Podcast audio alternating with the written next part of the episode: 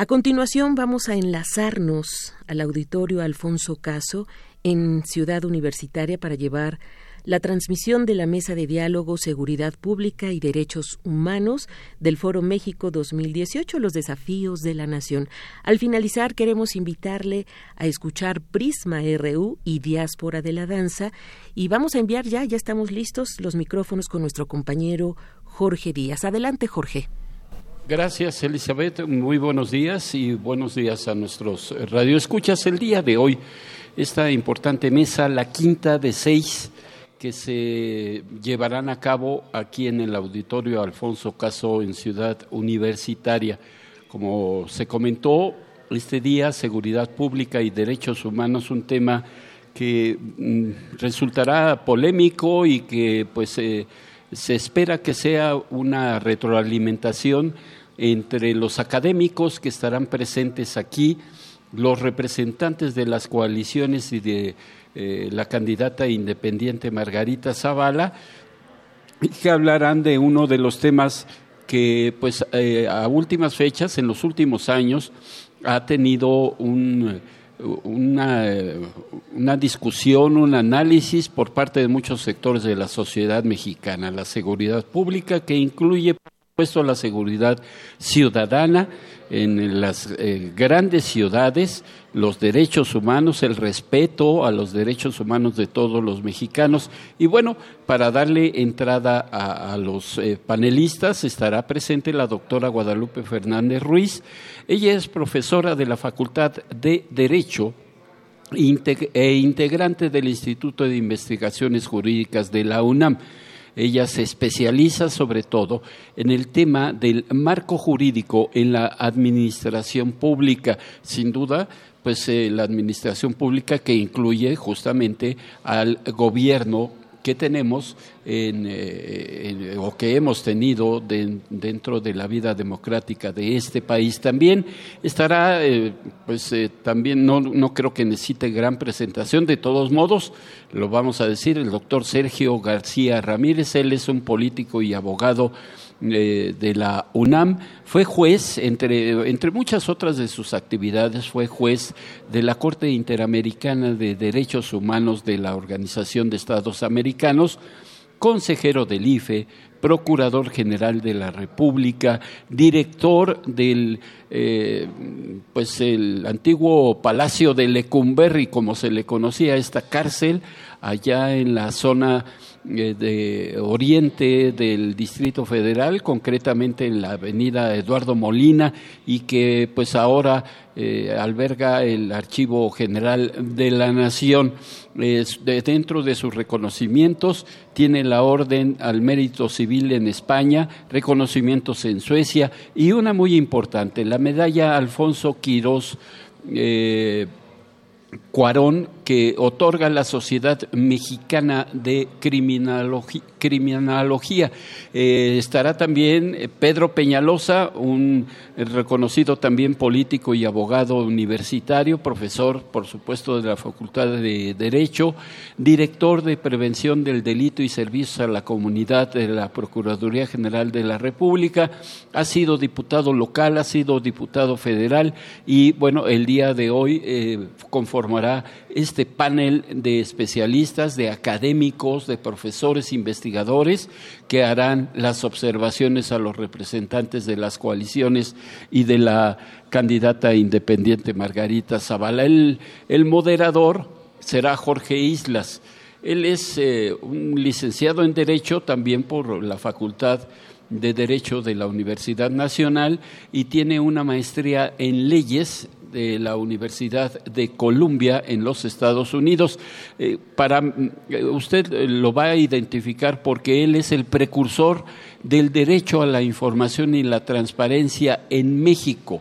Fue él el profesor fundador, él fue el primer profesor de la Cátedra de Derecho a la Información allá por el año de 2002. Esta será la mesa número 5, mesa de discusión, seguridad pública y derechos humanos.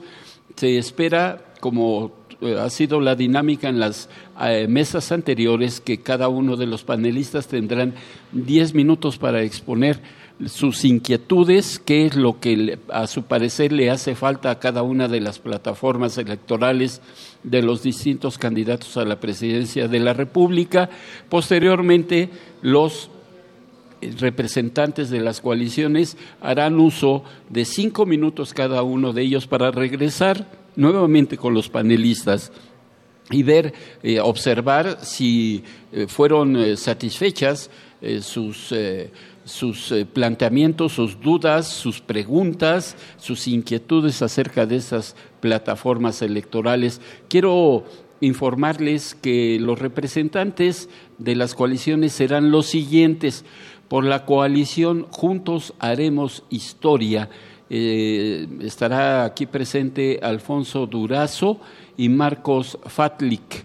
Ellos serán los representantes también. Un representante aún no designado, eh, bueno, no se sabe el nombre, de la candidata independiente Margarita Zavala, el señor Alejandro Chanona, eh, pues eh, conocido perredista que estará dando los argumentos por parte de la coalición por México al frente y la diputada Mariana Benítez de la coalición todos por México. Ellos serán quienes eh, contesten a estas inquietudes de los académicos y ver mm, de qué forma se va a combatir, a controlar la inseguridad en, las, en todo el país, no solamente en la Ciudad de México, en todo el país, el aspecto del narcotráfico, por ejemplo, también se espera, se discuta eh, en un momento dado o se hable de la presencia militar en las calles, si es que eh, la presencia de los militares regresará a los cuarteles y, por supuesto, un tema que no deja de ser importante, los derechos humanos, el respeto a estos derechos humanos de cada uno de los mexicanos. Sabemos que eh, a últimas fechas se han presentado una serie de agresiones a organizaciones civiles, defensoras de derechos humanos, a ciudadanos que eh, pues eh, al simplemente circular por las calles han sido motivo de algún secuestro, de extorsión, de mm, todo lo que ya sabemos dentro de la vida, lamentablemente dentro de la vida de nuestro país a últimas fechas. Estos serán los temas, pero si ustedes me lo permiten, eh, haremos eh, una remembranza, un pequeño resumen de lo que se habló eh, de eh, el día de ayer sobre pobreza, desigualdad social y crecimiento económico y México en el mundo. La conclusión de los académicos fue que no existen plataformas claras en cuanto a, la cuestión económica. Una plataforma económica mm, clara, mm, real, eh, tangible por parte de, de, todas las coaliciones. Todos los académicos coincidieron en esa, en esa visión de que no existe eh, o no hay una plataforma real en cuanto a cómo sacar o combatir la pobreza en nuestro país y la desigualdad social que van de la mano. Esto también con el crecimiento económico. Los eh, panelistas ya se están eh, preparando y vamos a escuchar entonces el inicio de esta mesa. A esta mesa sobre seguridad pública y derechos humanos que forma parte del foro que han organizado y convocado conjuntamente la UNAM y el INE y que lleva como título México 2018, los desafíos de la nación. En primer lugar, agradezco al doctor Enrique Graue, rector de la universidad, la invitación a participar en este foro para moderar uno de los temas a discutir con mayor relevancia dentro de la agenda pública dado que forma parte de los apremios que mayor impacto tienen en la sociedad, como es el caso de la seguridad pública y los derechos humanos. Agradezco también al INE y al consejero presidente, el doctor Lorenzo Córdoba, su iniciativa por coparticipar en esta convocatoria que hace la Universidad de la Nación para que se socialicen y sensibilicen ante la comunidad universitaria y en general ante la opinión pública temas relevantes que habrán de discutirse en las próximas semanas por las diferentes fuerzas políticas que participan en el proceso de renovación del poder público federal.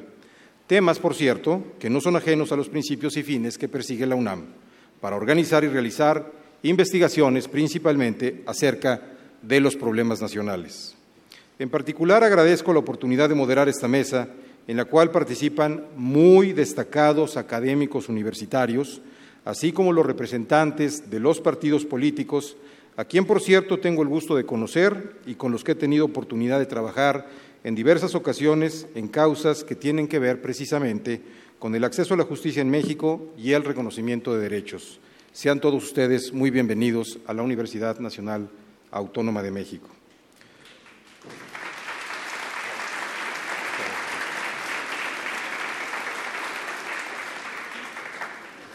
Antes de iniciar formalmente la sesión, explicaré la organización y estructura con la que se va a desarrollar esta mesa de trabajo.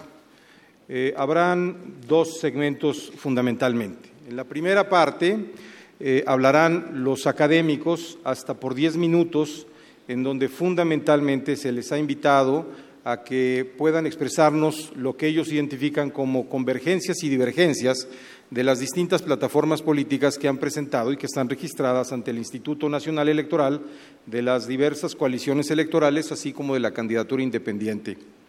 Eh, acto seguido, participarán los representantes de los partidos políticos, de las coaliciones electorales, también tendrán un espacio hasta por diez minutos. Para mayor precisión sobre el tiempo que ha transcurrido, tenemos todos un reloj que será el que nos dará la pauta para saber cuándo debemos de concluir.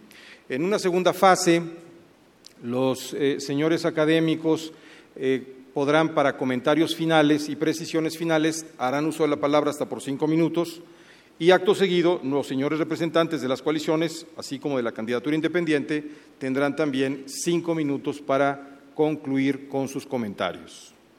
Eh, así que vamos a reflexionar sobre un tema que constituye la principal preocupación, demanda y exigencia del pueblo de México y el que es también considerado como el primer deber de cualquier Estado, ofrecer seguridad y justicia a su componente poblacional.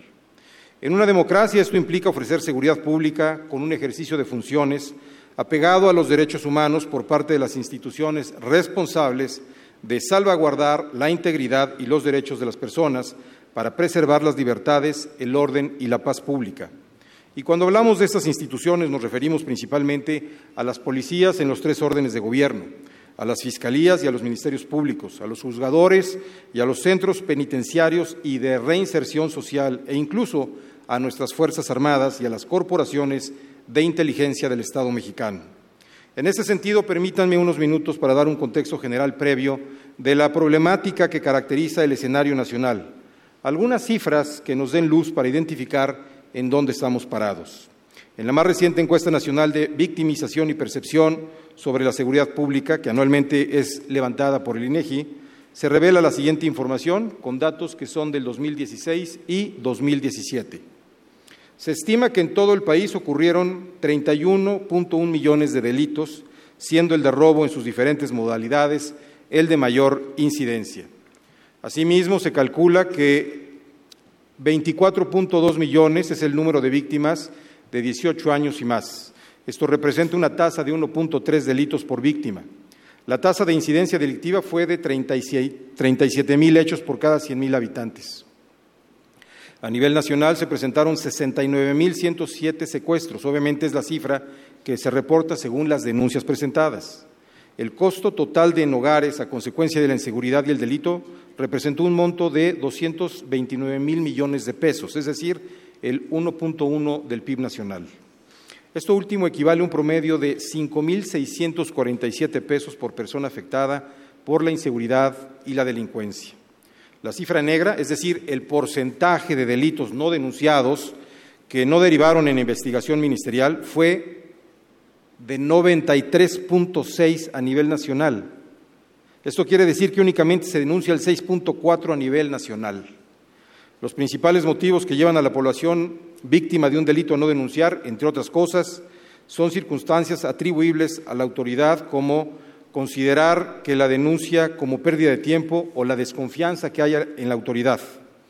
El 61% de la población de 18 años y más considera la inseguridad y delincuencia como el problema más importante que aqueja hoy en día a su entidad federativa, seguido del aumento de precios, con el 36.5% y el desempleo con el 36.3%.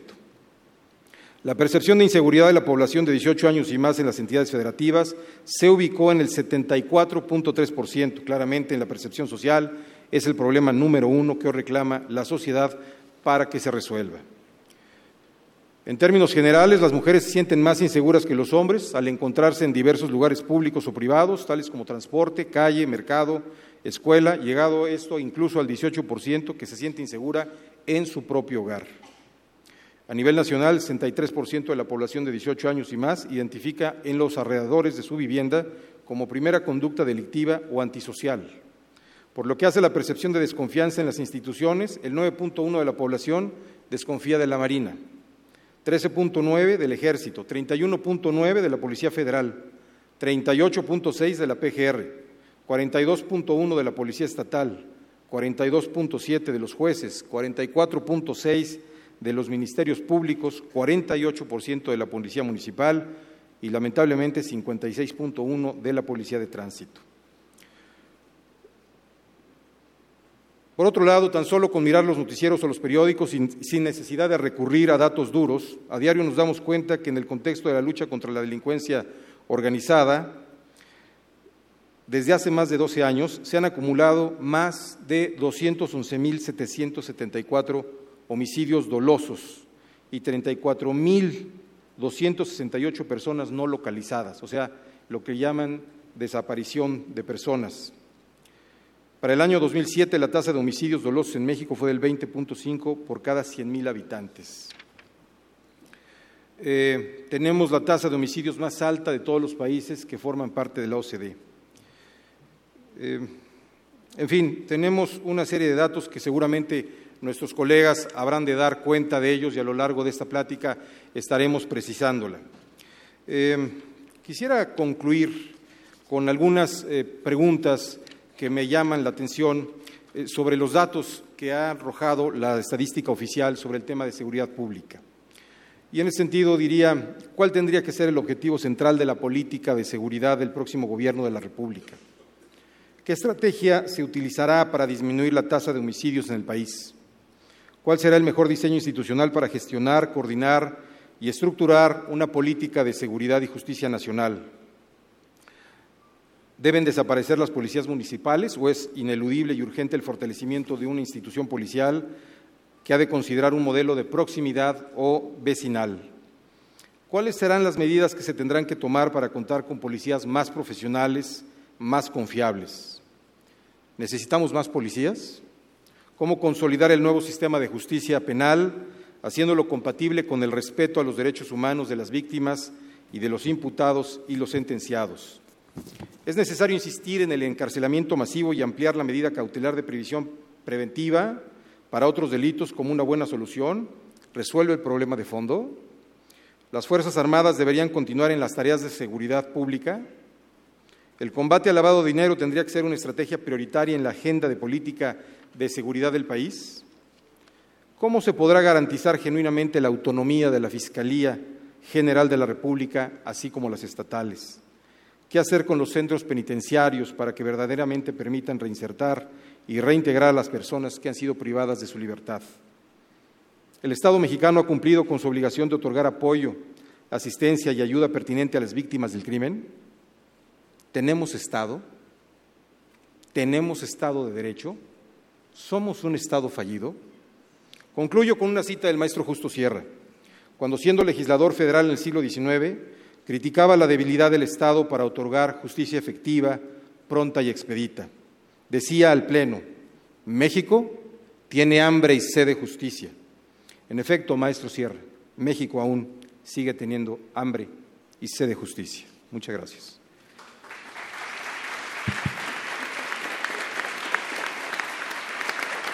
Eh, cedo ahora el uso de la palabra al doctor Sergio García Ramírez. Si me permiten, hago una breve presentación del trabajo académico que ha hecho el maestro García Ramírez, quien es licenciado en Derecho y doctor por la Universidad Nacional Autónoma de México. El maestro García Ramírez ha tenido una obra muy prolífica en materia penitenciaria y en materia también de derecho constitucional. Ha sido Procurador General de Justicia del Distrito Federal, Secretario del Trabajo y Procurador General de la República. Ha sido juez y presidente de la Corte Interamericana de Derechos Humanos. Actualmente es investigador de tiempo completo del Instituto de Investigaciones Jurídicas de la UNAM.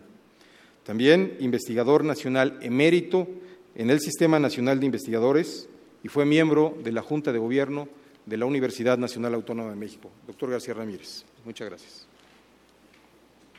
¿Me presta usted su, micrófono? Gracias por prestarme su micrófono y no hacerme que busque el mío, porque la verdad necesito una mano para sostener mis papeles, la otra para gesticular y no tengo una tercera. Entonces voy a valerme de su micrófono. Después, además de la reflexión que acaba usted de hacer, que es verdaderamente inquietante, por decirlo de una manera eufemística. Al catálogo de preguntas que usted ha planteado, yo quisiera agregar las mías. Son menos, probablemente, pero en el fondo son idénticas. Yo quisiera comentar con ustedes esto. Eh, tenemos a la vista, hemos tenido a la vista, cuatro documentos muy orientadores, muy relevantes, elaborados por coaliciones y candidatura. Eh, es eh, un despliegue de conocimientos, de diagnósticos y de propuestas a propósito del tema tan intenso, tan duro, de la seguridad pública y los derechos humanos. Eh, para mí resulta imposible, seguramente para mis colegas no, pero para mí resulta imposible analizar esos cuatro documentos, cotejarlos, espigar en sus eh, coincidencias y en sus diferencias y hacerlo todo en diez minutos. Esto es eh, imposible. En realidad esto estaría más cerca de un curso o quizá de una maestría, pero no de una mesa redonda como esta. Entonces, no, no podría yo hacer el análisis. Debo decir, eso sí, que en todos los documentos hay una clara conciencia de la situación en que nos encontramos. Unos más enfáticos, otros menos enfáticos unos con un diagnóstico más eh, fuerte, más intenso, otros no tanto, pero en suma todos reconocen que estamos ante un problema muy severo de cuya solución depende la paz y la tranquilidad de los mexicanos. Se ha asociado en el planteamiento del tema la seguridad pública con los derechos humanos. A mí me gustaría hacer un deslinde. Claro que la seguridad pública tiene que ver con los derechos humanos y tener seguridad es un derecho humano, pero son dos temas Finalmente, los derechos humanos tienen una entidad eh, mayor que el tema de la seguridad pública, pero van de la mano y van de la mano sobre todo en el México de este momento. Tenemos, como hemos escuchado, maestro, un auge insólito de la criminalidad. Nunca habíamos tenido un desmedido avance de la criminalidad como ahora en una situación que no es de guerra civil. Se supone que no es de guerra civil y ciertamente no la deseamos. Y tenemos también problemas muy severos en materia de observancia de los derechos humanos. Hemos oído informes recientes, por ejemplo, el de la Comisión Nacional de los Derechos Humanos, los comentarios que en foros internacionales se han hecho y las recomendaciones de algunos organismos internacionales acerca de la situación de los derechos humanos en México. Algunos eh, la mencionan como una situación de crisis, existencia de una crisis en materia de derechos humanos. En esto no son coincidentes los documentos de los distintos partidos o coaliciones, pero todos, todos, eso sí, destacan la necesidad de rescatar el énfasis en los derechos humanos, de fortalecer el Estado de Derecho, y creo yo que aun cuando no lo dicen con esas palabras, todos entienden que Estado de Derecho significa, en el fondo, un Estado de derechos un Estado en el que podamos todos, titulares de derechos y libertades, ejercer esos derechos y esas libertades. Bueno, este es un punto en el que valdría la pena escuchar, claro está, y para mí va a ser una verdadera lección, los pareceres de quienes representan a las fuerzas políticas y ciertamente también de mis colegas. Eh, hay algunos temas que destacan en los planteamientos que tenemos a la, a la vista y que forman parte del catálogo de interrogantes que nos ha planteado nuestro moderador. Todos ellos están cubiertos en los documentos con mayor o menor profundidad, con mayor o menor detalle, pero todos están vistos en los documentos. Uno es el tema de la violencia, de la desmesurada violencia con que se está presentando la criminalidad en México hoy día. Yo creo que aparte de tener estadísticas a la mano, que siempre es muy importante tenerlas, valdría la pena que, porque de una forma tan, tan dura, tan severa, mm, como no lo habíamos visto en los años recientes. ¿Qué es lo que está pasando? Porque atrás de esa violencia hay más, mucho más, que ineficiencia de las fuerzas del orden. Hay muchos factores que están alimentando la violencia y valdría la pena, primero, reconocer que esta violencia es multifactorial, si es que ustedes están de acuerdo en que así sea, y segundo, ver de qué manera vamos a enfrentar multifactorialmente este fenómeno abrumador de violencia que ahora nos aqueja y yo diría que ahora nos angustia. Otra cuestión que se menciona en los documentos es la policía. Eh, bueno, el hecho es que nuestra policía no ha dado los resultados que esperábamos de ella, por decirlo también con una expresión comedida, casi piadosa. Hemos eh, invertido muchas tareas, muchos recursos, muchas ilusiones en el mejoramiento de la policía y esto no ha ocurrido. Y mientras no tengamos una policía idónea, una policía suficiente, una policía competente, bien seleccionada, difícilmente tendríamos eh, capacidad de prevenir delitos, aunque la prevención de la delincuencia no es solo obra de la policía. Pero la policía, por supuesto, mucho tiene que ver con esto y con la investigación de los delitos. El Ministerio Público. El Ministerio Público debiera ser revisado, por supuesto, y en eso coinciden los documentos, que además acentúan el tema del traslado de Procuraduría General a Fiscalía General. Evidentemente esto va a ocurrir, estamos en ello, pero valdría la pena ver de qué hablamos cuando hablamos de autonomía del Ministerio Público, de qué hablamos cuando hablamos de autonomía de la Fiscalía General. No es un tema sencillo. Autónomo frente a quién? No hay duda, frente al Ejecutivo, pero no solo frente al Ejecutivo, frente a cualquier fuerza, frente a cualquier poder formal o informal que pretendiera mediatizar el ejercicio del Ministerio Público. Este es un tema mayor. Luego el tema de los órganos jurisdiccionales, eh, de enorme importancia. También todos los documentos recogen y reconocen los pasos adelante que implica lo que llamamos el nuevo sistema penal, mm, acusatorio, de juicios orales, que es un sistema sin juicios orales, pero bueno, le llamamos de juicios orales, Vale la pena ver esto, pero verlo esto con un sentido objetivo y crítico, más allá del denuesto, más allá del, del Hay que ver cómo está funcionando y si está dando satisfacción desde el punto de vista de los fines para los que fue concebido. Una revisión de esto valdría la pena. El tema de los reclusorios, que usted también mencionó. Creo que en esto coincidíamos todos en que el paisaje de los reclusorios es verdaderamente desastroso y amerita una reconsideración a fondo, pero no es fácil, no es fácil, de una manera fulminante, reconstruir el sistema penitenciario que se nos ha eh, lesionado, que se nos ha eh, lastimado durante tantos años. Sin embargo, hay que hacerlo mm, pensando que en un punto de el sistema penal está la policía, que hay que rehacer, y en el otro están los reclusorios, que hay que reconstruir como gran sistema nacional. En fin, son puntos que yo me atrevo a mencionar. Y, preguntaría yo también, preguntaría y anhelo las respuestas, no, no las puedo dar yo, evidentemente.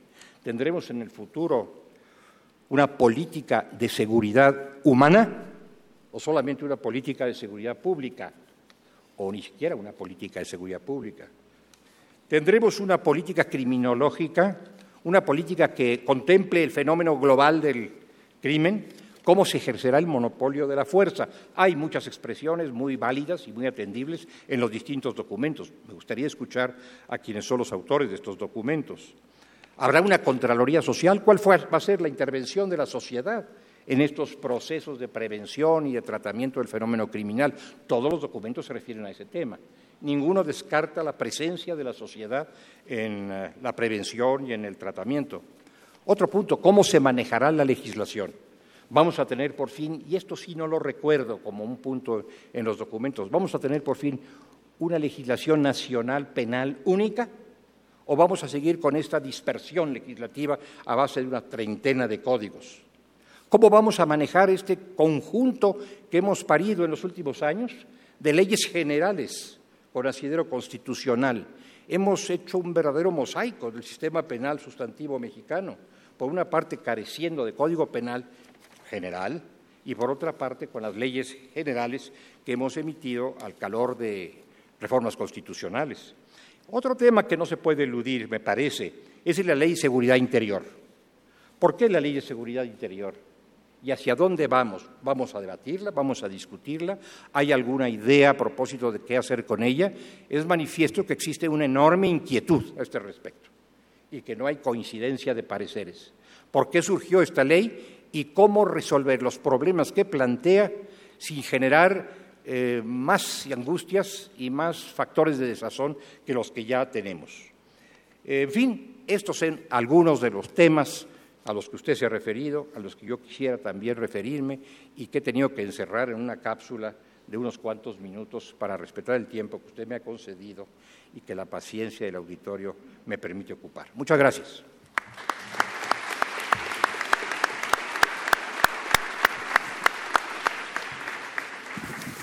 Eh, muchas gracias al doctor García Ramírez. Ahora cedo el uso de la palabra a la doctora María Guadalupe Fernández Ruiz, quien es licenciada, maestra y doctora en Derecho por la Universidad Nacional Autónoma de México, profesora de la Facultad de Derecho desde hace 22 años, en donde se desempeña, se desempeña como profesora de tiempo completo en el área de Derecho Administrativo en licenciatura y posgrado.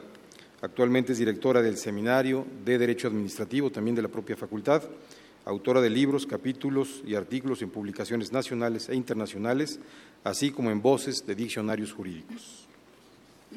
Doctora. Muchas gracias, maestro Islas. Vale la pena mencionar la enorme valía de este evento auspiciado por la Universidad Nacional Autónoma de México y por el Instituto Nacional Electoral con el propósito de analizar las plataformas electorales de las coaliciones, de las tres coaliciones y de la candidata independiente que participan en las elecciones federales de este 2018. Vaya mi reconocimiento al señor doctor Enrique Graue Vichers, rector de nuestra máxima casa de estudios, y al doctor Lorenzo Córdoba Vianelo, consejero presidente del Instituto Nacional Electoral. El ejercicio de los derechos humanos requiere de la seguridad pública, que es un valor fundamental del Estado, y a la par una función pública que conlleva el ejercicio de la autoridad y de la potestad del Estado. Nuestra Constitución concibe la seguridad pública como una función a cargo de la Federación, las entidades federativas, los municipios y la deja a cargo de instituciones de carácter civil. En cada una de las plataformas y programas de gobierno de las coaliciones contendientes, así como en el de la candidata independiente, aparece el tema de la seguridad pública, con sus proyectos de políticas para instrumentarla. Considero que de inicio todas las plataformas admiten la gravedad del problema y comparten la preocupación del mismo. Y comienzo con algunos puntos. El primero para mí sería la terminología. En este tema, algunas coaliciones se refieren a la seguridad pública, otros la denominan seguridad humana y la candidata independiente la llama seguridad ciudadana. Así, por ejemplo, la coalición Todos por México, al igual que la coalición Juntos Haremos Historia, se refieren a la seguridad pública, en tanto que la coalición México al Frente utiliza el término de seguridad humana, por su parte, la candidata independiente, como mencioné, habla de seguridad ciudadana. Resultaría conveniente clarificar los conceptos para entonces determinar si las políticas que se busca implementar por las distintas coaliciones están acordes al tipo de seguridad que refieren. El segundo punto sería el combate frontal a la delincuencia. Aquí en este punto es importante advertir ¿Qué apertura han tenido los candidatos al combate armado y persecutorio de la delincuencia organizada? ¿Y en qué medida han incorporado otras opciones distintas que pueden ser efectivas a corto o mediano, o mediano plazo o no serlo? La coalición Todos por México replantea estrategias y políticas públicas en materia de seguridad, prevención, procuración y administración de justicia Ejemplo de ello son las medidas tendientes a evitar que los recursos vinculados al crimen organizado se inserten en nuestra economía. La coalición México al Frente proyecta una seguridad humana basada en programas de prevención y reducción de violencia y fortalecimiento de la participación ciudadana. Por su parte, la coalición Juntos Haremos Historia Coincidentemente con la coalición México al Frente, señala que son varios los factores los causantes de la inseguridad y que la solución no radica en centrarse exclusivamente en un ataque frontal a la delincuencia y al narcotráfico, sino en una solución integral y diversificada que alcance la recuperación de la paz. Margarita Zavala propone el cumplimiento del Estado de Derecho como eje fundamental de la seguridad ciudadana. Respecto al tema de la militarización, este rubro comprende el tema de la militarización del ejercicio de la seguridad pública, contrario a, lo mandotado en la Constitución y a recomendaciones de la Corte Interamericana de Derechos Humanos. La coalición México al Frente, encabezada por Ricardo Anaya, propone que la participación del Ejército y la Marina subsistirá únicamente mientras no exista policía sólida. Para la coalición Juntos Haremos Historia, encabezada por López Obrador, la seguridad pública es una responsabilidad de carácter civil, pero en tanto no se logre la reestructuración de los órganos policiales, el Ejército y la Marina seguirán participando. La coalición Todos por México, encabezada por José Antonio Mid, está dispuesta a continuar el combate frontal a la delincuencia y sin hacer alusión a la militarización, plantea fortalecer las corporaciones policíacas. Por su parte, la candidata independiente Margarita Zavala plantea que cuando la Policía Federal alcance el número de 75 mil elementos, lo cual espera que ocurra en 2024, entonces se podrán relevar a las Fuerzas Armadas en el desempeño de la seguridad pública en las entidades federativas y en los municipios. Respecto al punto de estructura orgánica, para la implementación de sus plataformas y proyectos de gobierno, los contendientes, con excepción de José Antonio Mid, prevén determinadas estructuras orgánicas en donde casi todos coinciden en la creación de una nueva secretaría. Otro punto, la dignificación y fortalecimiento de las corporaciones policiales. Todos los contendientes abordan el tema de la profesionalización de los elementos de las corporaciones responsables de la seguridad pública mediante la capacitación de sus integrantes en sus aspectos principales, entre los que figuran los temas de derechos humanos y justicia penal y capacitación en tecnologías e inteligencia, entre otros. Concretamente, eh, eso yo lo ubico en profesionalización, pero concretamente en lo, en lo concerniente a la dignificación. La coalición Todos por México de José Antonio Mid liga la dignificación de los profesionales de la seguridad y procuración de justicia con su profesionalización. La coalición Juntos Haremos Historia plantea que los cuerpos de seguridad recuperen la autoridad moral y el prestigio de antaño, de manera que la sociedad pueda ver en ellos a los garantes de su paz y tranquilidad. Asimismo, prevé emitir un código de conducta para los integrantes de las instituciones encargadas de la seguridad pública. Dicho código deberá transmitir que es un honor ser un servidor público. Por su parte, la coalición México al Frente apunta la necesidad de dignificar y enaltecer a los miembros de las, corporaciones, policíacas a través de salarios dignos, prestaciones sociales y protección para el personal de las instituciones policiales y sus familias.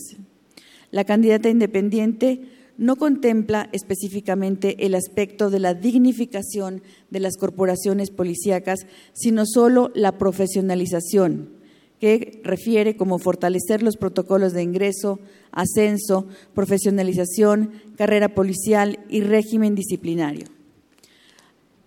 Respecto a un punto concerniente a la Auditoría Superior de la Federación, solo la coalición Juntos Haremos Historia consideró a la Auditoría Superior de la Federación como parte necesaria para la solución del problema de inseguridad, a cuyo efecto propuso que se transforme en un órgano constitucional autónomo.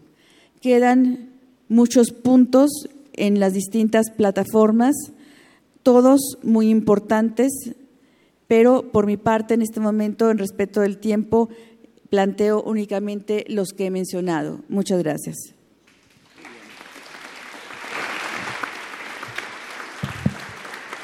Muchas gracias a la doctora Fernández Ruiz. Ahora eh, doy el uso de la palabra al doctor Pedro Peñalosa, quien es doctor en Ciencias Penales y Política Criminal, maestro en Prevención del Delito y Sistemas Penitenciarios, licenciado en Economía y Derecho, fue coordinador general de Prevención del Delito y Participación Ciudadana en el Gobierno de la Ciudad de México, director general de Prevención del Delito y Servicios a la Comunidad en la PGR, autor de diversos libros y múltiples artículos vinculados con seguridad pública, juventudes, violencia y exclusión social actualmente profesor de la Facultad de Derecho en la UNAM y del Instituto de Ciencias Penales INACIPE. Doctor, muchas gracias. Muy bien, buenos días a todas y a todos. Eh, saludo a mis compañeros de panel, mis colegas y a los representantes de las coaliciones. Voy a, primero a, agradecer, a justipreciar la, invitación del rector de la UNAM y del presidente del IFE por esta invitación. Eh, me han ahorrado mis colegas hacer esta eh, análisis comparativos de las coaliciones y yo me voy a abocar a lo que me parece que deberíamos abocarnos a después de esto, pues a debatir con los representantes sus postulados. Y voy a hacerlo. Voy a ver si en esta nuez de diez minutos eh, me alcanza. ¿Verdad? Confío en que el doctor Isla sea un hombre tolerante y vea que el tiempo es subjetivo. En primer lugar, hablemos de la coalición que encabeza el PRI. Eh, es una, en su plataforma, plantea dos logros discutibles. Dice la coalición que encabeza el PRI que tuvo dos logros. Es la coordinación de las dependencias y la detención de los jefes de algunos grupos de la delincuencia. Bueno, pues no nos tiene que informar eso. Es su obligación coordinarse. No tiene por qué presentarlo como trofeo. Y en relación a la detención de los objetivos eh, eh, prioritarios, los eh, de la delincuencia organizada, pues hay que decirles que no sirven estas detenciones, porque estas detenciones solo descabezan, no desarticulan. De tal manera que cuando hablan de logros, hay que decir que son logros pírricos. Primero porque es obligación y segundo porque no están desarticulando a la delincuencia organizada detienen a un jefe de la delincuencia, pero no detienen a los gobernadores, a los presidentes municipales, a los jefes policiales que los protegieron. ¿Qué tipo de detención es esa? Pues ninguna. Segundo, dice, dice en la plataforma que, encabeza el PRI que em,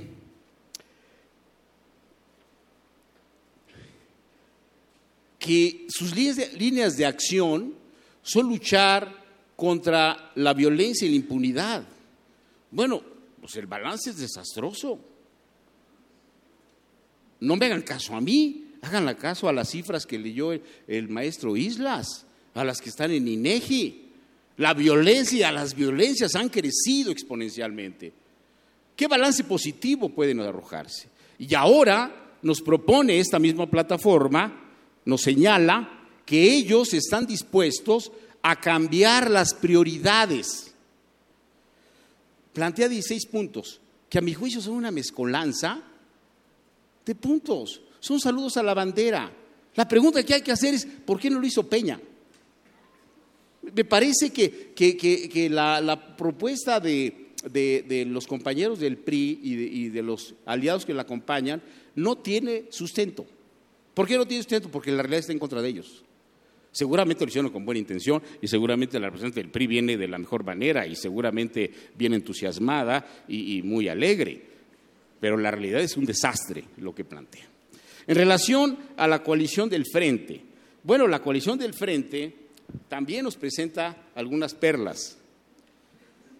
Resulta que la coalición nos dice, fíjense lo que dice esto, dice esta coalición, a pesar de los enormes esfuerzos desplegados en la última década, la última década son 10 años, quiere decir que aceptan o aprueban la gestión de Peña. ¿O a qué se refieren con la última década? Dice textual, esfuerzos desplegados en la última década. Si dicen eso, que nos informen, me gustaría, mi querido amigo, que nos dijeran si avalan a Peña. Es la última década, entiendo, ¿verdad? Luego nos dicen otra perla maravillosa. Nos dicen que están por nuevos paradigmas. ¿Saben cuáles son sus nuevos paradigmas? Educación y formación cívica de valores. Ese es textual, ¿eh? Formación cívica y de valores. Bueno, perdónenme, estamos en el siglo XXI. Quizá en, el siglo XIX pudieron haber planteado algo más interesante, pero plantear eso como nuevos paradigmas, y es textual. Y luego nos dicen que la nueva estrategia de seguridad ciudadana, ¿nos pueden explicar qué es seguridad ciudadana? ¿Qué es eso de seguridad ciudadana? ¿Qué concepto tiene el seguridad ciudadana? Eh, eh, Pinochet planteaba seguridad ciudadana también. Sería bueno que nos dijeran qué es eso. Y finalmente, y finalmente, esta coalición nos plantea algo que está en las, en las cuatro posturas. Nos dice, fíjense lo que nos dice, hay que insistir en la visión de crear una profesionalización de la policía para que ésta logre enfrentar con éxito al narcotráfico. Es decir, esta coalición insiste en la guerra contra el narcotráfico. Es una guerra perdida. Ya no es posible esta misma lógica y este mismo paradigma. Pero además evaden lo que evaden las demás coaliciones, el tema de la legalización de las drogas. No plantean eso. Ahorita también diré de, de Morena y sus aliados. Esconden ese tema siguen en la lucha contra el narcotráfico. Este concepto Xo Calderón de la guerra contra el narcotráfico, ellos insisten. No plantean de ninguna manera un salto eh, a ello. Carecen de una visión, de una política criminológica, nos decía nuestro amigo Sergio García Ramírez, porque eh, están pensando en solamente reacciones momentáneas. Y finalmente, eh, los compañeros de Morena y aliados, también nos dicen algunas maravillas. Dice, fíjense lo que dice Morena, bueno, de su coalición, representada aquí por nuestro querido histórico amigo Durazo. Dice, el objetivo expreso de esta coalición, cito, abro comillas, es imperativo devolver la paz a las calles y los hogares mexicanos. Me gustaría que nos dijeran ¿Cuándo en las calles? Porque si dicen que van a devolver la pierna, ¿cuándo hubo este oasis en México? Dice eh, esta coalición, fíjense lo que dicen, es necesario recuperar la tranquilidad, pero algo dicen, reconstruir la convivencia social. Pero además dicen algo todavía más importante, queremos un proyecto donde haya paz y tranquilidad, porque hay que recuperar esta lógica textual. Perdónenme que me digan cuándo hubo esa tranquilidad y esa paz a la que hacen referencia. No sé, me gustaría, yo no la conocía, a lo mejor soy muy joven.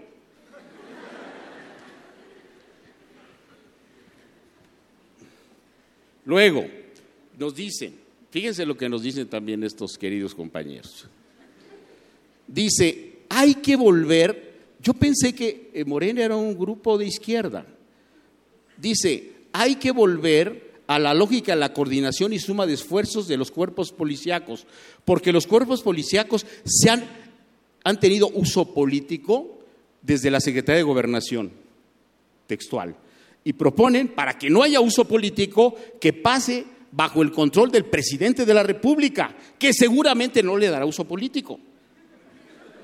Perdón, aquí nos, vendría a reclamar el maestro Aristóteles. Es decir, fíjense la lógica del planteamiento. Hay que sacar a seguridad pública de, gobernación y hay que mandarla, dice textualmente, directamente con el presidente de la República que tendrá la dirección, la dirección directa inmediata. tendrá esto, dice textual. Oigan, ¿Alguien piensa que Calderón, cuando tuvo la Secretaría de Obra Pública con el inefable García Luna, no hubo uso, político? Cuando Fox tuvo a Gers Marero, no hubo uso político. Pues dejémonos de ingenuidades. Pues qué bueno que se haga uso político. Pues si son políticos o ya no son políticos o son ángeles o querubines. Pues se usa para la política. Lo que pasa es que no tienen política criminológica. Y finalmente nos dicen otra maravilla. Dicen que hay que atacar las causas. Yo pensé que Lombroso en el siglo XIX había muerto. Pero ellos dicen que hay que atacar las causas. No hay causas de la criminalidad, hay factores de riesgo, que hay que anteponer factores protectores.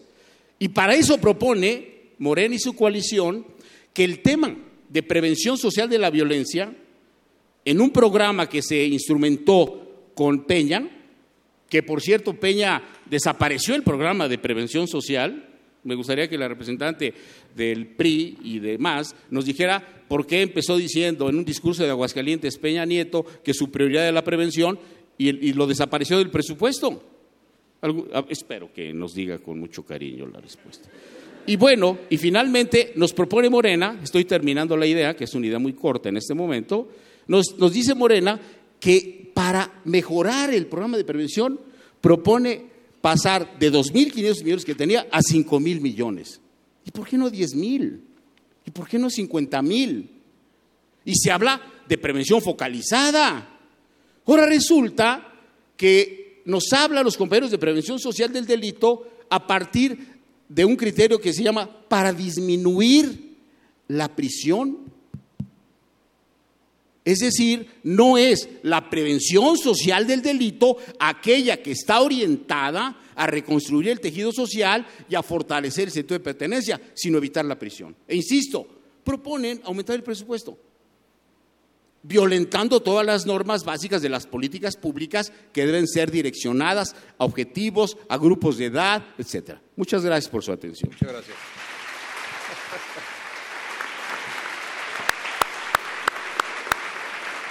Muchas, muchas gracias al doctor Peñalosa. Ahora daremos el uso de la palabra a nuestros invitados, los señores representantes de las coaliciones, a lo cual le pediría a la doctora Fernández Ruiz, si no tiene inconveniente, en que nos ayude de esta pecera a abrir los eh, papelitos para que sea por eh, aleatorio el turno de participación de nuestros invitados. Y le pediría, doctora, si nos puede ir leyendo uno por uno de los papelitos.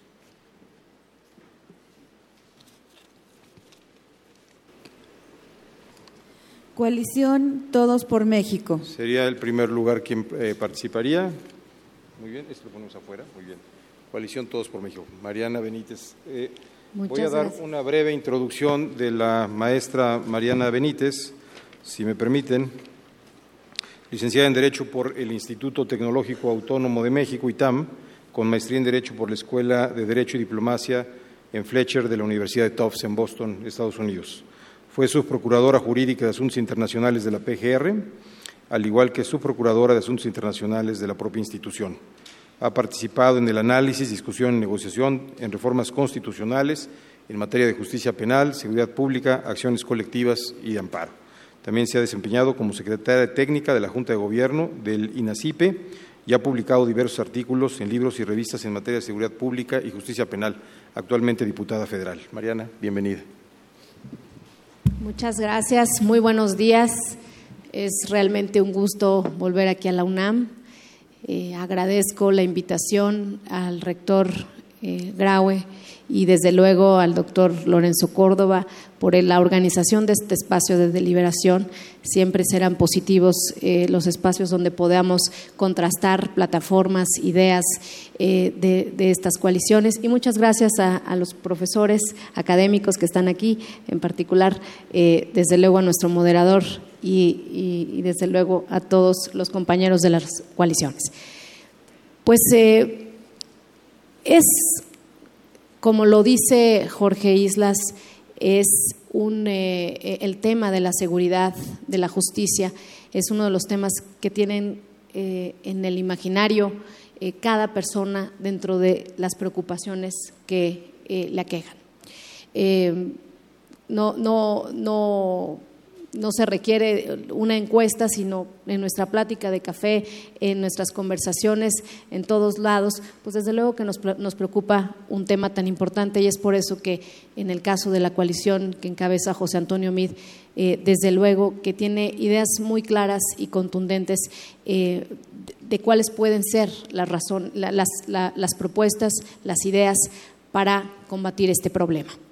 Desde luego que se parte de un esquema, y aquí la verdad voy a tener que irme muy rápido. Desafortunadamente, plantearon tantos temas tan importantes, desde el sistema de justicia, desde el sistema eh, de eh, procuración de justicia, eh, los derechos humanos, la legislación, el código único, en fin, son muchos temas que da para una semana de discusión solamente en el rubro de justicia y seguridad. Entonces tendré que irme un poco rápido, pero sí quiero eh, mencionar que sí partimos de un diagnóstico que no ignora el problema, que desde luego que reconoce que además no es un problema eh, que se origina en México, es un, es un tema internacional, que hay que analizar el contexto internacional de lo que está pasando y de lo que ha pasado en las últimas tres décadas en materia de eh, delincuencia organizada y en, el, en materia específicamente de las drogas.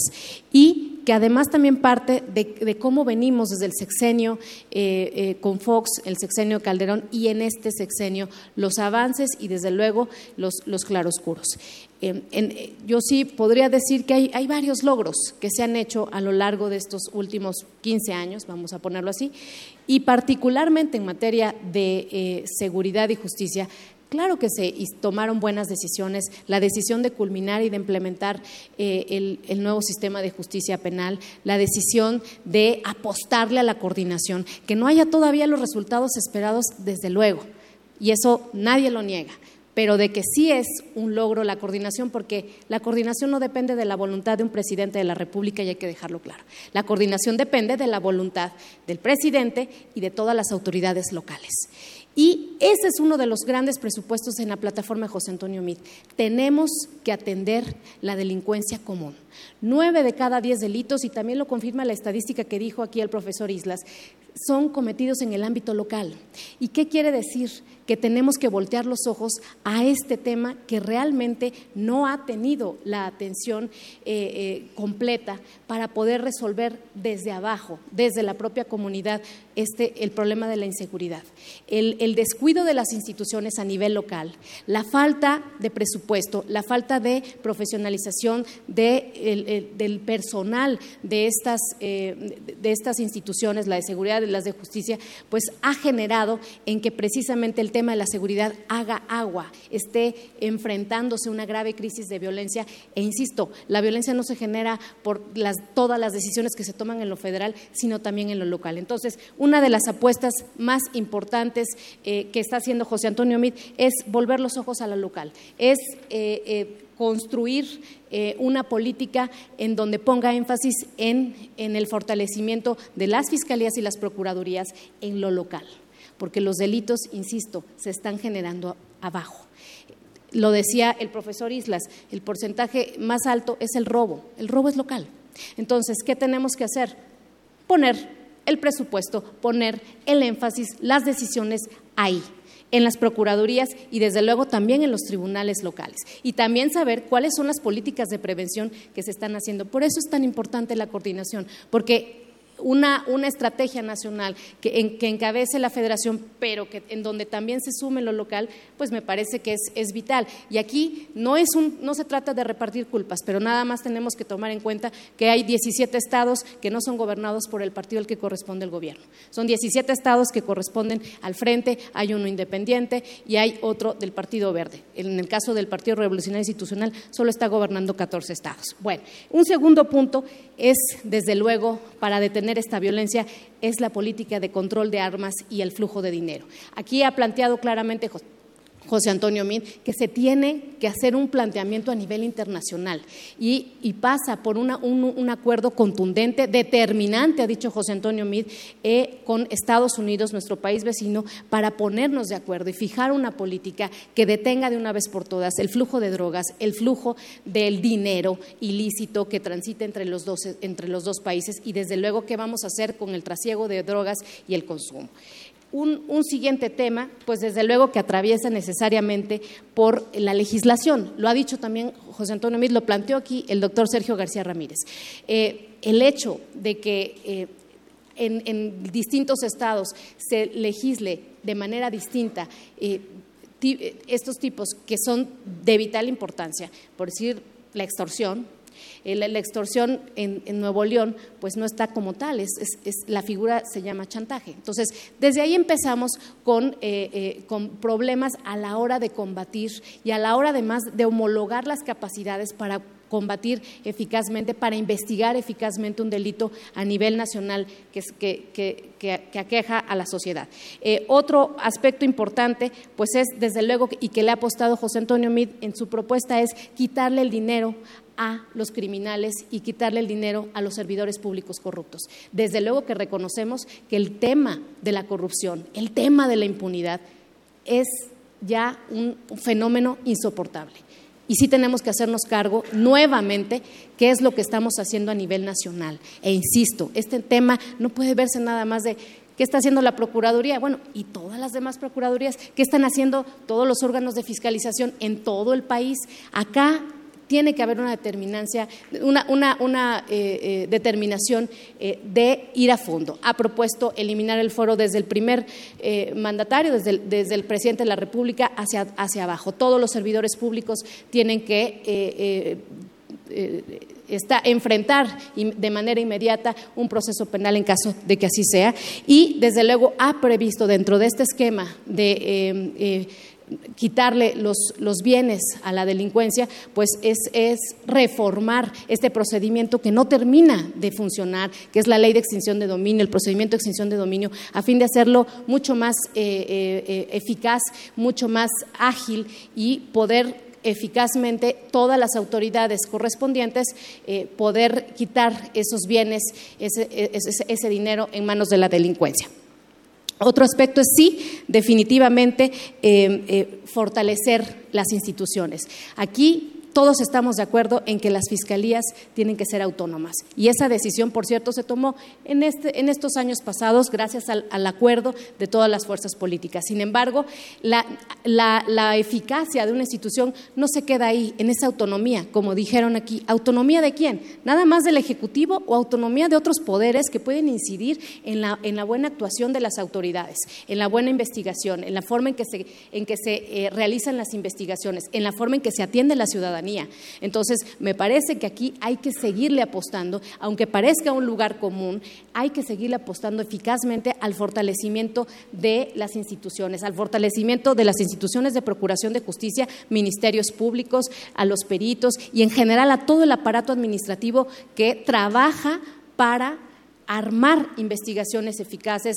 prevenir eh, eh, los delitos y también eso atraviesa por fortalecer nuestras corporaciones policíacas. Y nuevamente aquí es un gran tema, es hablar de nuevas prestaciones, es también mejorarle la calidad de vida, porque es el mismo caso de las Fuerzas Armadas. Todo mundo pide que vayan, cuando algo pasa mal, algo sale mal, eh, la queja es contra las corporaciones, pero ¿qué estamos haciendo para que tengan las capacidades, pero también que tengan las garantías de que arriesgar su vida eh, de, arriesgar su vida, pues está protegiendo a su familia y también tienen derecho a aspirar a una mejor calidad de vida. En general, todas las eh, propuestas de José Antonio Meade, lo que puedo sintetizar porque se me están acabando mis 10 minutos y les dije, este es un tema muy complejo como para abordarlo en 10 minutos, pero eh, lo más importante es que aquí lo que está apostando y reconociendo José Antonio Meade es que ahí hay que fortalecer el Estado de Derecho, porque habiendo Estado de Derecho se cumple la ley, se ejercen plenamente los, derechos humanos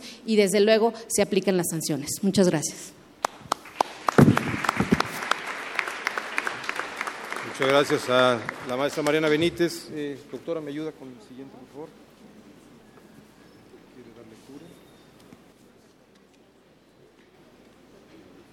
Coalición, juntos haremos historia.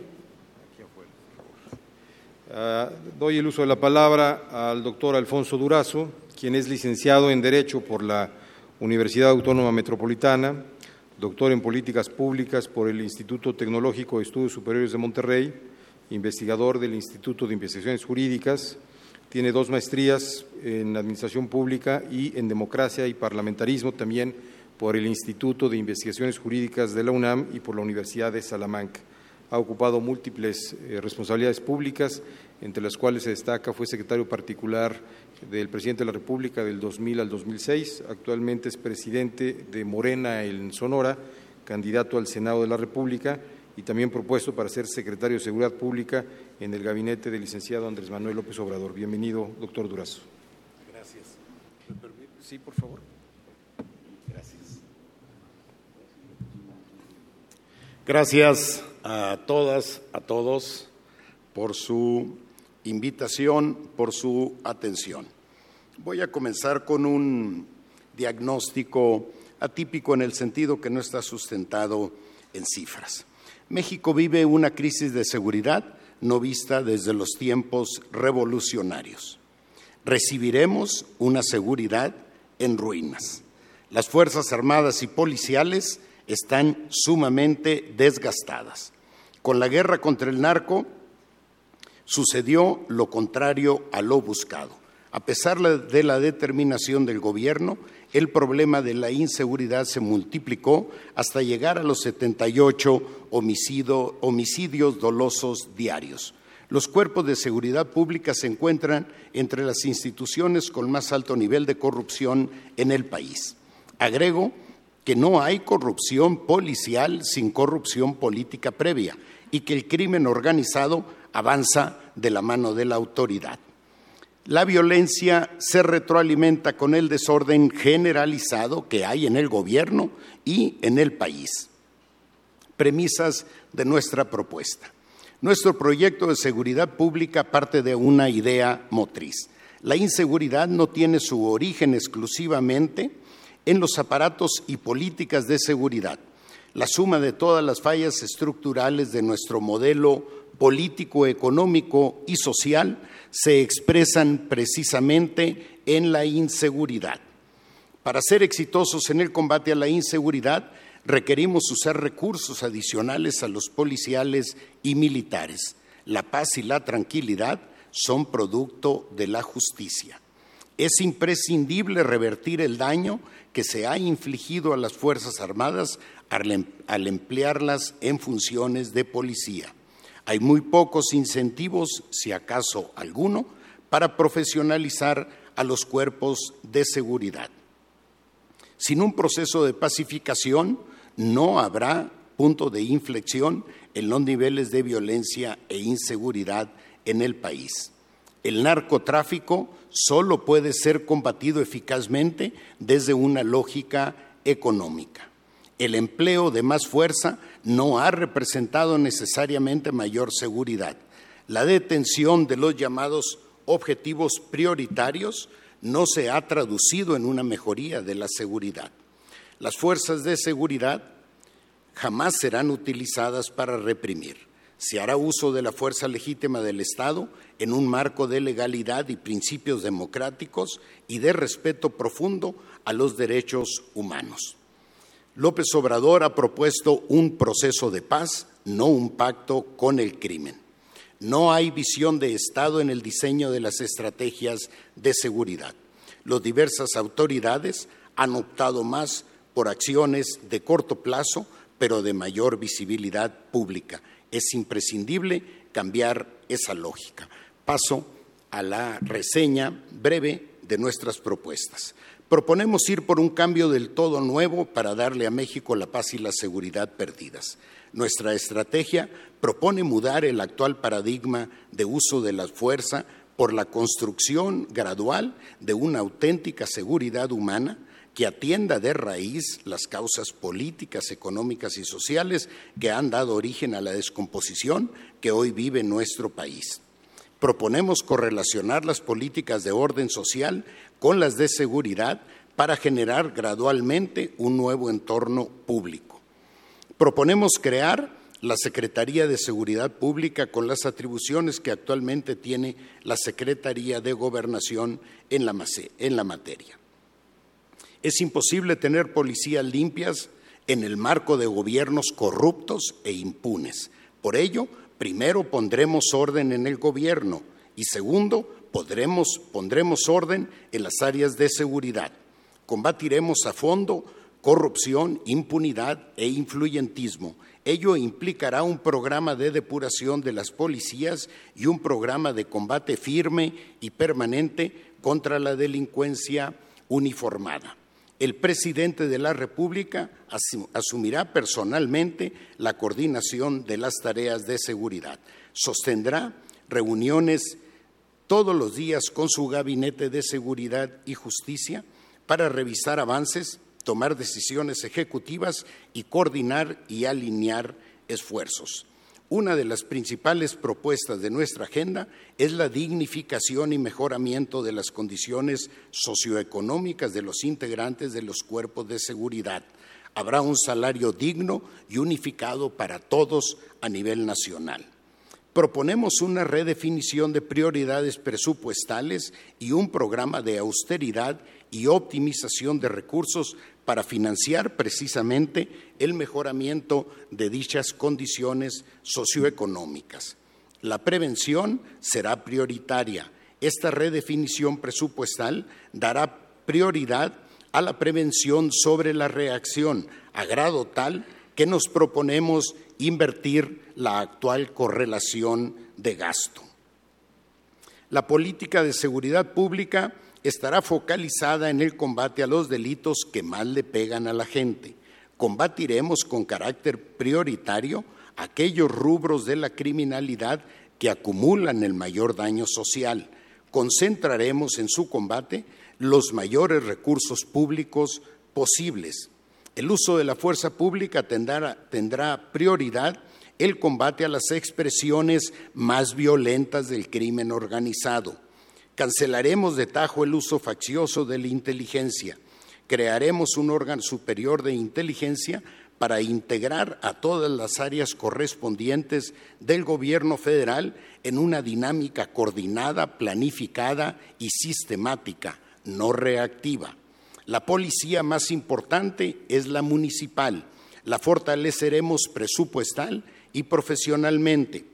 Proponemos una policía nacional pero no un mando único, una policía que estandarice una serie de procedimientos para garantizar niveles profesionales equiparables en todo el país.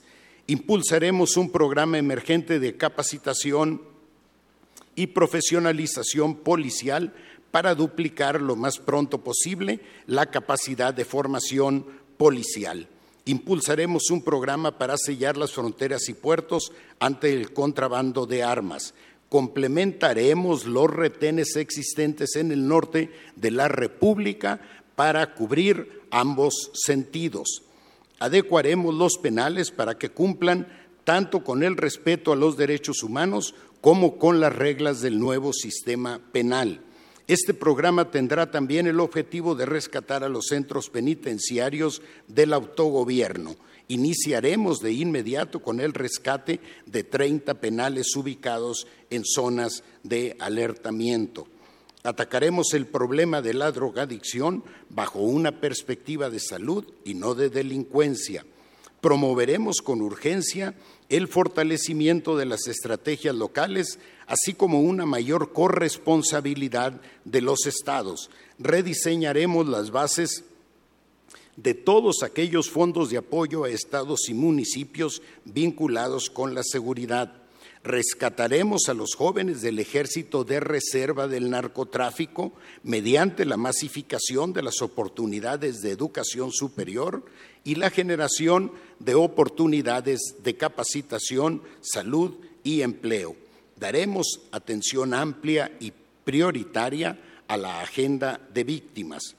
Proponemos rigurosos, mecanismos de control policial que permitan tener cuentas diarias sobre el desempeño de cada una de ellas.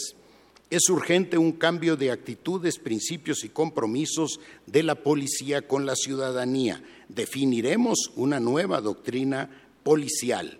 Combatiremos al crimen organizado como un sistema económico, es decir, en su fortaleza económica mediante el uso de la inteligencia financiera. Promoveremos la aplicación intensiva de la extinción de dominio.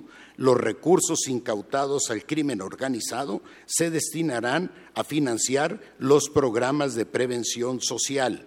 Se creará la Universidad de la Seguridad Pública. Su objetivo será especializar y profesionalizar a los cuerpos de seguridad. La formación incluirá una red adicional de escuelas y academias regionales. Se creará la Contraloría Ciudadana con autonomía funcional. En ella participarán representantes y especialistas de la sociedad sin vínculos políticos. Será objetivo garantizar transparencia en el ejercicio de los recursos y en el manejo de la información.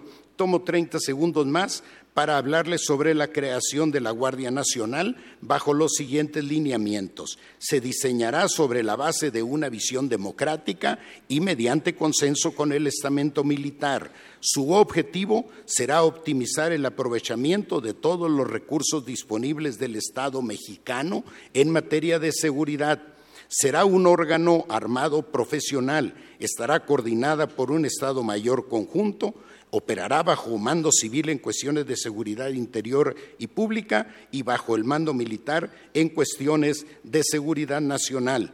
Y finalmente se integrará con comisionados de la Marina, el Ejército y las fuerzas policiales. Y dejo para mi segunda participación la construcción de una receta mexicana para la pacificación de nuestro país. Muchas gracias por su atención.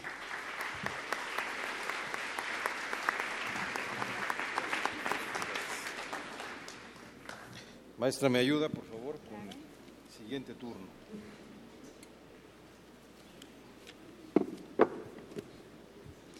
Candidata independiente Margarita Zavala. Eh, presento brevemente al licenciado Gerardo Bonilla, el maestro en Sociología Política y licenciado en Relaciones Internacionales, profesor de la Universidad Iberoamericana en Ciencias Políticas y Administración Pública. También se ha desempeñado como director de análisis y prospectiva de la Secretaría Técnica del Consejo de Seguridad Nacional y ha ocupado otros cargos en la Presidencia de la República y la Secretaría de Gobernación. Fue director de estudios sobre seguridad de la mm, Fundación Desarrollo Humano Sustentable y actualmente es consultor en políticas públicas de seguridad. Eh, maestro, bienvenido.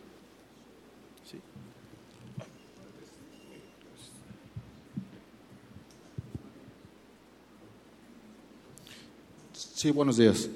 Bueno, celebro esta iniciativa que ha tenido la UNAM y el INE para discutir y presentar de manera más clara y específica los contenidos de las plataformas electorales. Eh, generalmente en las campañas a veces se nos va el tiempo en spots, en otra serie de discusiones y dejamos este, de lado o en un plano secundario las propuestas de política pública, que en este caso son el principal contenido de cualquier plataforma electoral. por la explicación, la, intervención del maestro Islas, creo que coincidimos todos en el diagnóstico sobre las condiciones de criminalidad y de violencia que hay en el país. Hay consenso, creo, este, por lo que he escuchado hasta el momento, en que la situación ha empeorado en el país. Cada vez hay estados o estados que tradicionalmente eran pacíficos ahora presentan problemas severos de, de violencia criminal, de violencia homicida. Crece la desconfianza ciudadana en las instituciones y eso representa un verdadero problema. Donde creo que están las diferencias es en el diagnóstico sobre el desempeño institucional. Y aquí sí quisiera este, empezar eh, difiriendo sobre la postura de la coalición Juntos Haremos Historia, porque creo que para eso es importante la información que genera eh, periódicamente el INEGI o la información sobre incidencia delictiva que presenta el secretario ejecutivo del Sistema Nacional de Seguridad Pública. Es un lugar común de repente decir que las Fuerzas Armadas se encuentran desgastadas. Yo creo, y los datos indican que no, la desconfianza según el INEGI, en la Marina, eh, que es menor, es como de 9%, y en el Ejército es de alrededor 13%. Esto nos habla de niveles de confianza superiores a la 80-90%. Es decir, si es cierto, no está, no, está bien que las Fuerzas Armadas hayan pasado tanto tiempo haciendo esta labor de seguridad interior de manera subsidiaria, pero tampoco es cierto que se encuentren este, en un nivel de desgaste que sea preocupante, sobre todo si las comparamos con otras instituciones, eh, eh, sobre todo las policías a nivel local, ahí sí hay hay niveles muy fuertes de desconfianza. Entonces, y con esto quisiera entrar al primer tema que plantearon en la mesa los expertos, que es el tema de la llamada militarización de la seguridad. Es cierto que hay que buscar una alternativa a la militarización y en este caso creo que la propuesta de Margarita Zavala es la más puntual, es la más concreta y es la más viable al respecto. No estamos pensando aquí hablar de una Guardia Nacional que pretenda ponerles otro uniforme a marinos y a policías para perpetuar esta presencia de las Fuerzas Armadas con otro nombre, con otras siglas y con, este, otro uniforme. Básicamente no hay que inventar el hilo negro aquí. Hay un modelo que ya había funcionado. Si revisamos cómo evolucionó la Policía Federal, encontraremos que en 2006 había aproximadamente 6.000 elementos y hacia finales de 2002 había 38.000. El problema es que en este sexenio ha habido un problema de abandono institucional y la Policía Federal ha sido una víctima de este abandono. Hoy la Policía Federal, incluyendo la división de gendarmería que se le adicionó con 5.000 elementos, cuenta con unos cientos de elementos más de los que tenía en 2012. Y eso es un grave problema. Si la Policía Federal hubiera seguido creciendo al mismo ritmo que lo, que lo hizo entre 2006 y 2012, hoy no habría necesidad de que marinos y militares estén en las calles haciendo labores de seguridad interior. Entonces, la propuesta de Margarita Zavala en este caso es muy concreta, es duplicar el número de policías federales en seis años. Esto implica alcanzar la cifra de 75 mil para el año 2024 y de esta manera podríamos ir retirando de manera gradual y definitiva en seis años, si todo sale bien, a las Fuerzas Armadas de estas labores de seguridad interior.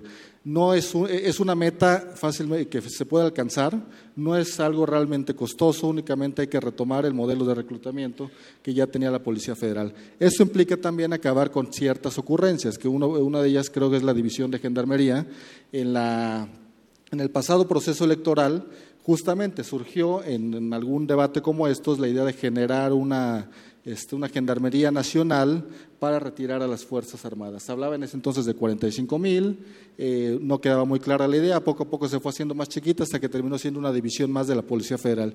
Una división que, por cierto, genera problemas al propio interior de la Policía Federal porque los llamados gendarmes eh, lo que hacen es duplicar algunas funciones que legalmente están asignadas a la División de Seguridad Regional y este, eh, a la División de Fuerzas Federales. Esto creo que es un error que estamos este, pagando hasta, ese momento. ¿Qué más hacer con los policías? Que es otra, eh, era otra de las preguntas que planteaban.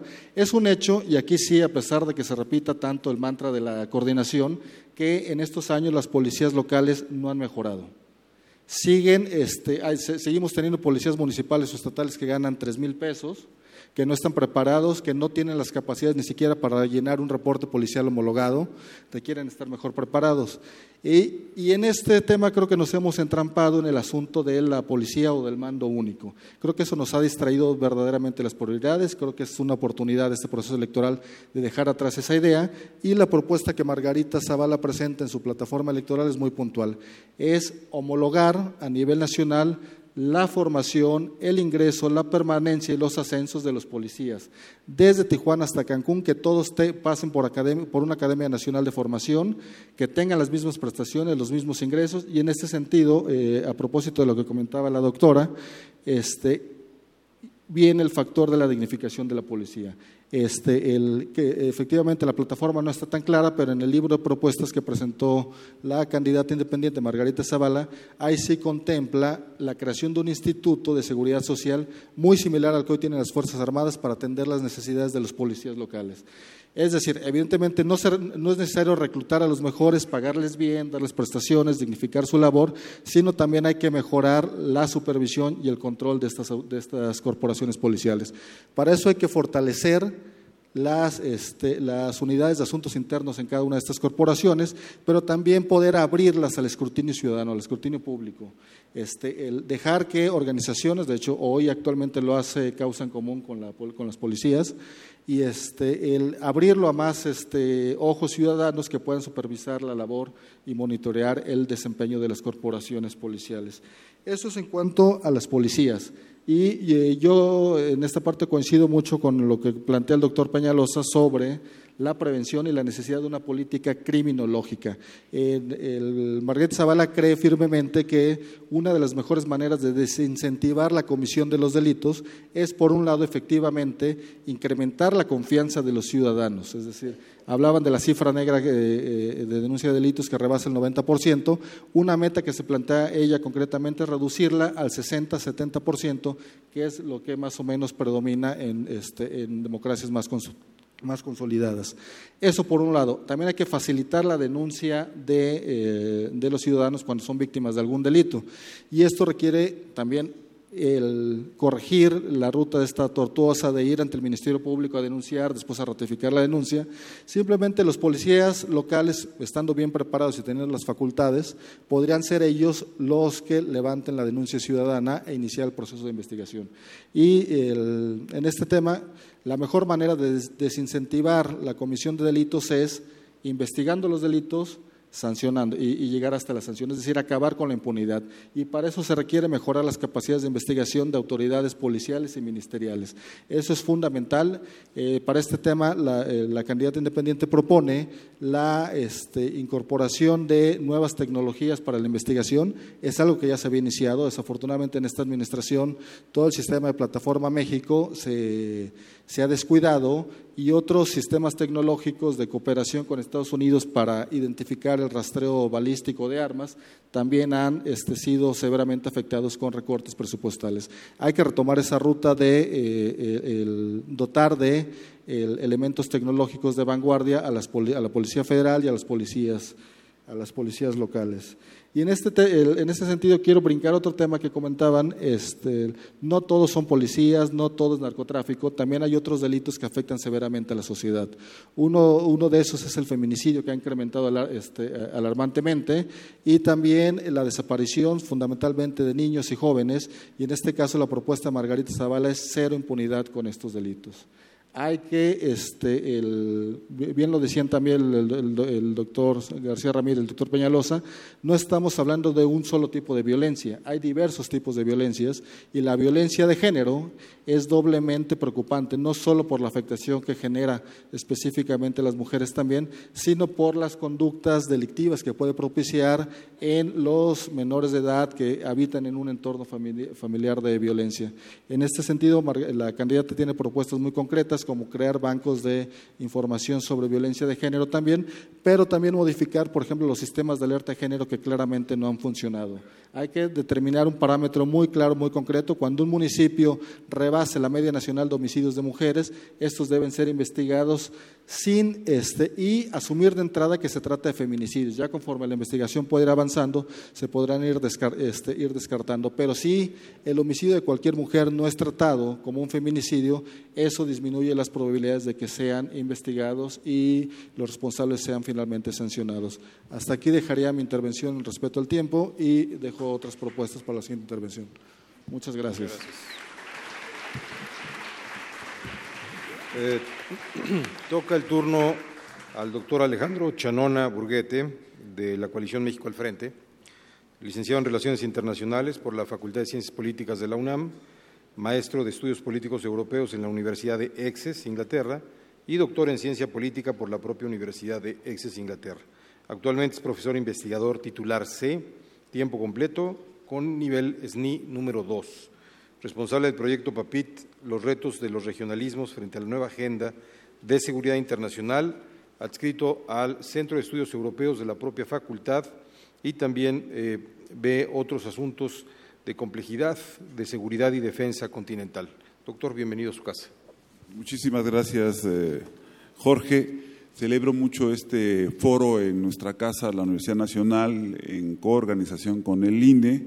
Les cito que nos den una cancha pareja, nuestra querida universidad, para el diálogo, el debate, el intercambio de ideas y, por qué no, la discrepancia.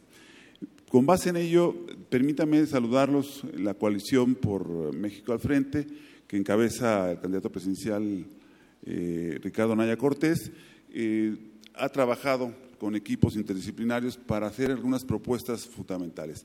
Déjenme arrancar en el saque para deshojar la margarita. Eh, plantear algo evidente, que está preocupando en este momento a grupos de la sociedad civil que se expresaron en un video recientemente, donde nos señalan la vorágine de impunidad en la que vive el país, donde nos señalan y nos reprochan a quien quiere dirigir este país la ola de violencia que no frena y muy particularmente nos señalan, así como un tema triple A, la crisis de derechos humanos en la que estamos inmersos. Bajo esta lógica, la pregunta que nos tenemos que hacer es, ¿cómo abordar? ¿Por dónde se empieza? Y mi respuesta es, se empieza por el principio. Y en ese sentido, eh, me refiero mucho al tema de cómo es circular el, tema de la impunidad, dónde, dónde empieza a romper la cadena de la impunidad y segundo, dónde rompes la cadena de la reproducción de la violencia estructural que tiene tres ejes fundamentales. El problema de instituciones débiles o disfuncionales, el problema de la desigualdad que genera una sociedad excluyente y cada vez más desigual y sin duda la geografía es destino, somos el tránsito de consumo de drogas y producción de drogas para suministrarlo al mercado más grande del mundo en consumo y esto genera violencia. Dicho esto, me parece también relevante hacer una decantación entre quienes me preceden en la palabra y las propuestas de Ricardo Naya y de la plataforma Por México al Frente. Nosotros vamos más allá de los modelos tradicionales de seguridad pública. No creemos más en el paradigma de seguridad pública que se mueve hacia la seguridad interior y se mueve hacia la seguridad nacional. Creemos en el paradigma que se mueve de la seguridad pública a la seguridad ciudadana y a la seguridad humana. Me explico, creo que es fundamental. A ver, nosotros creemos que hay cinco ejes fundamentales y los voy a describir con algunas propuestas que quiero que por favor pudieran percibir nuestros distinguidos académicos, la maestra y los dos doctores, si vamos respondiendo a algunas de las inquietudes fundamentales de lo que ustedes han planteado, incluyendo las perlas del doctor Peñalosa. Eh, en esa lógica, nosotros tenemos un primer eje, el eje de la seguridad humana. ¿Qué significa eso? ¿Cómo se traduce el español? Se traduce que la persona al centro.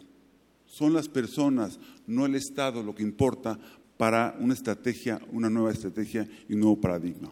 La seguridad humana se refiere a un enfoque en donde, de manera transversal en la plataforma, generaremos un programa de gobierno que atienda las causas estructurales de la violencia y la delincuencia, es decir, Queremos seguridad con desarrollo y con instituciones civiles fuertes, no queremos guerra. Segundo, la seguridad humana está perfectamente vertebrada y orienta la protección de las personas frente a qué? Frente a amenazas a su bienestar y tranquilidad cotidiana. Es decir, la gente tiene derecho a vivir sin miedo, sin carencias y con una vida digna. Planteado esto, este primer eje de seguridad humana nos permite dar plantear el segundo gran pilar conceptual que permea toda la propuesta, el de la seguridad ciudadana. ¿Qué significa eso? Para decir, para, vamos a decirlo con el doctor Peñalosa, para no confundirnos de que eh, se acerca a Pinochet. Vamos a despinochetizar el, tema como lo planteó el doctor, eh, el doctor de Peñalosa. La seguridad humana se refiere a instrumentar una política que garantice pleno respeto a los derechos humanos, es transversalidad, proteja a las víctimas, nadie ha hablado de las víctimas, hay que ser enfáticos, y algo muy importante, el sustento del pilar de la participación ciudadana. Hay un reencuentro entre el ciudadano que debe ser protegido y el Estado que debe proteger. En esa lógica haré algunos comentarios. El tercer elemento o eh, eje fundamental es el de recuperar la paz, prevenir la violencia y reconstruir las comunidades. El cuarto es muy importante, vean qué importante es este eje, el de la seguridad con perspectiva de género, la protección de las mujeres. Y el quinto eje, sin duda, es inevitable, es el de la delincuencia organizada.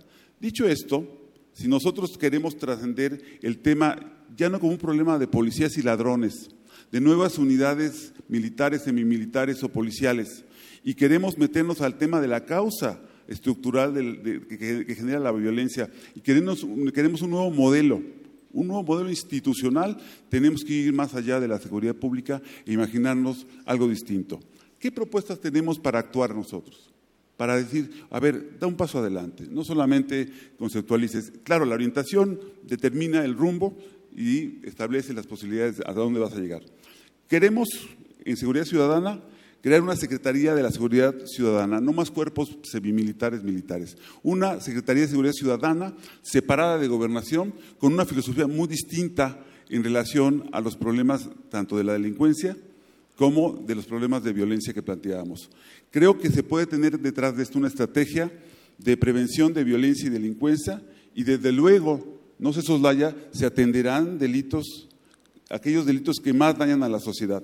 Y algo muy importante, que fue un desafío que hemos hecho públicamente, creemos en una fiscalía que sirva, una fiscalía con autonomía e independencia, y por eso mantenemos la idea de la reforma del artículo 102 constitucional. Para recuperar la paz y ampliar un poco más el asunto, creo que es importante un programa nacional y una estrategia de atención a la niñez, a la juventud en contextos de violencia.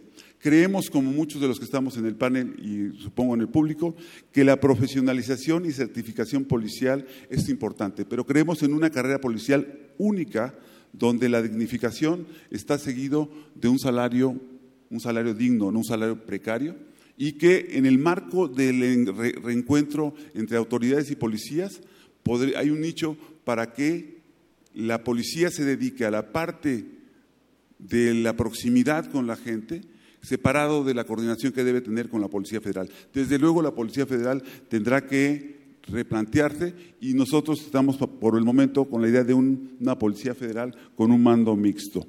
Siguiente punto que yo creo que es relevante, en relación a la mujer. Debe haber igualdad sustantiva y creemos que debe haber protocolos específicos de atención y actuación de las autoridades. La atención sobre los feminicidios ha sido insuficiente. La Fiscalía actual debe ser reforzada y creemos que uno de los ejes debe ser, entre otros, el combate a la trata y el apoyo, desde luego, de la reinserción de las víctimas a la vida cotidiana. Cerraría con el tema de la delincuencia organizada, que se liga un poco a algunas de las preocupaciones sobre la política de drogas. Creo que si seguimos con los modelos que estamos instrumentando, que ya han fracasado, no vamos a avanzar. Tenemos que dar un paso adelante y dar un giro en la política pública para establecer una estrategia de reducción de daños y riesgos que permita trasladar el tema del consumo, descriminalizándolo, del ámbito de, la represión al ámbito de la salud pública. Creemos, sí, desde luego, en una desarticulación de las redes criminales con inteligencia, con las más altas tecnologías y aplicación de las TICs y creemos que debe haber un seguimiento a los ilícitos, sobre todo desvíos de recursos públicos. Finalmente, el tema de la cooperación internacional que debemos no perder de vista.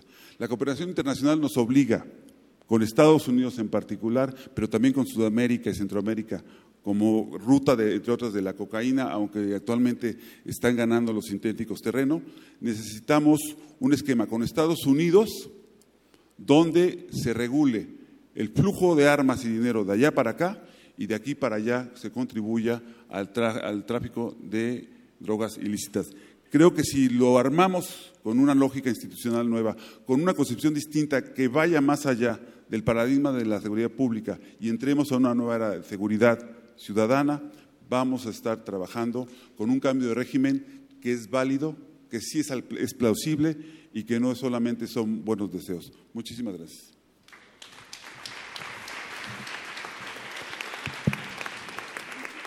Muchas gracias, Alejandro. Muchas gracias. Eh, bueno, ahora vamos a dar inicio a la segunda fase en donde tendrán todos los participantes hasta cinco minutos para comentarios finales, conclusiones.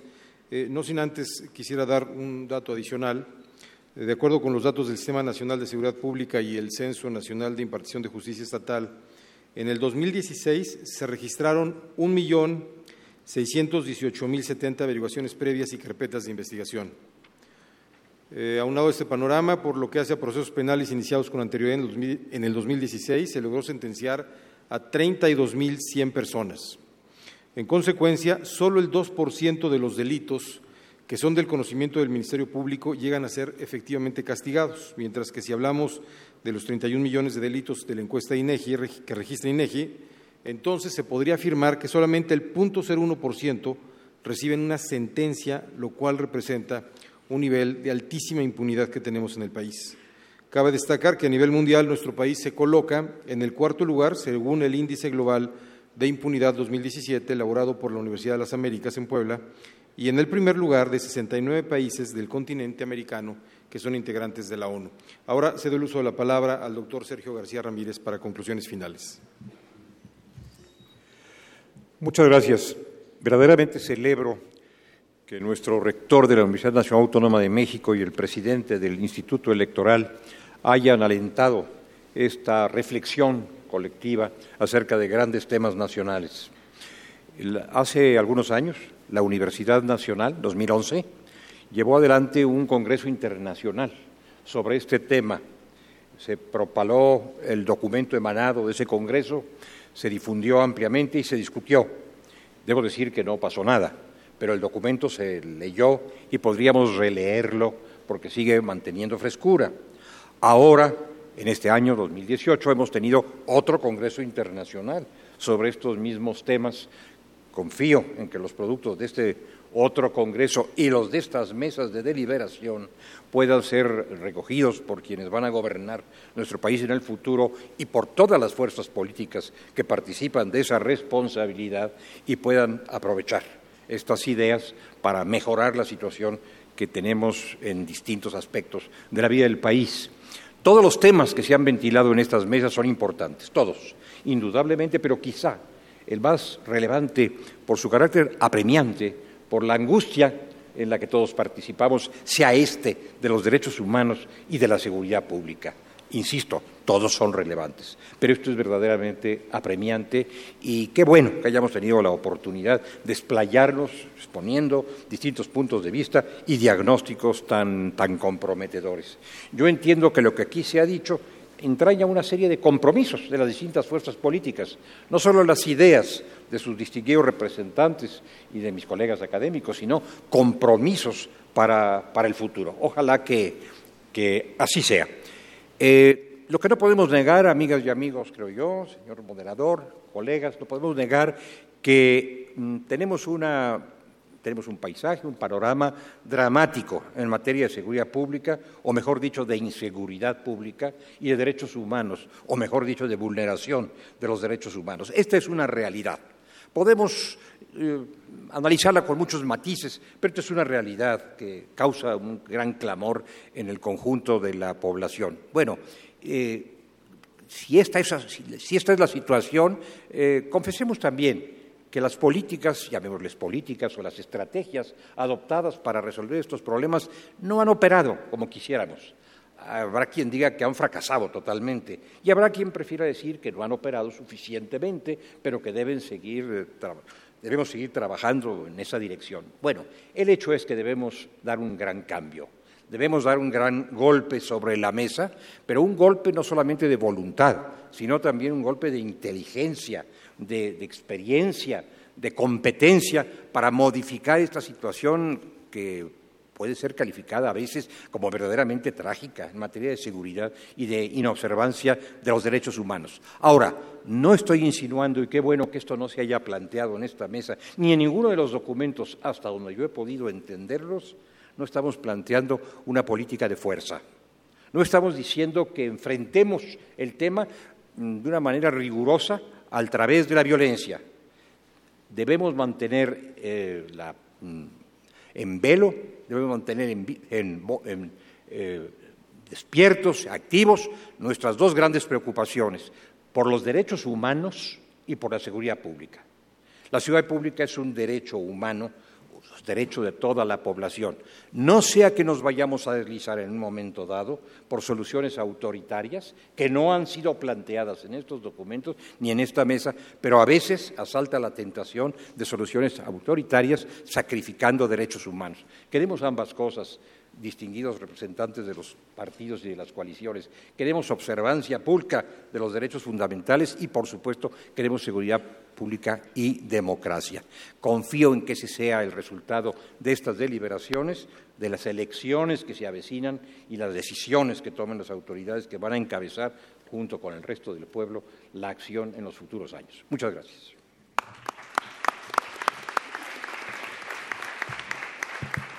Muchas gracias al doctor García Ramírez. Ahora tiene el uso de la palabra la doctora Fernández. Muchas gracias, maestro Islas. Quiero comenzar con una reflexión sobre la seguridad pública militarizada.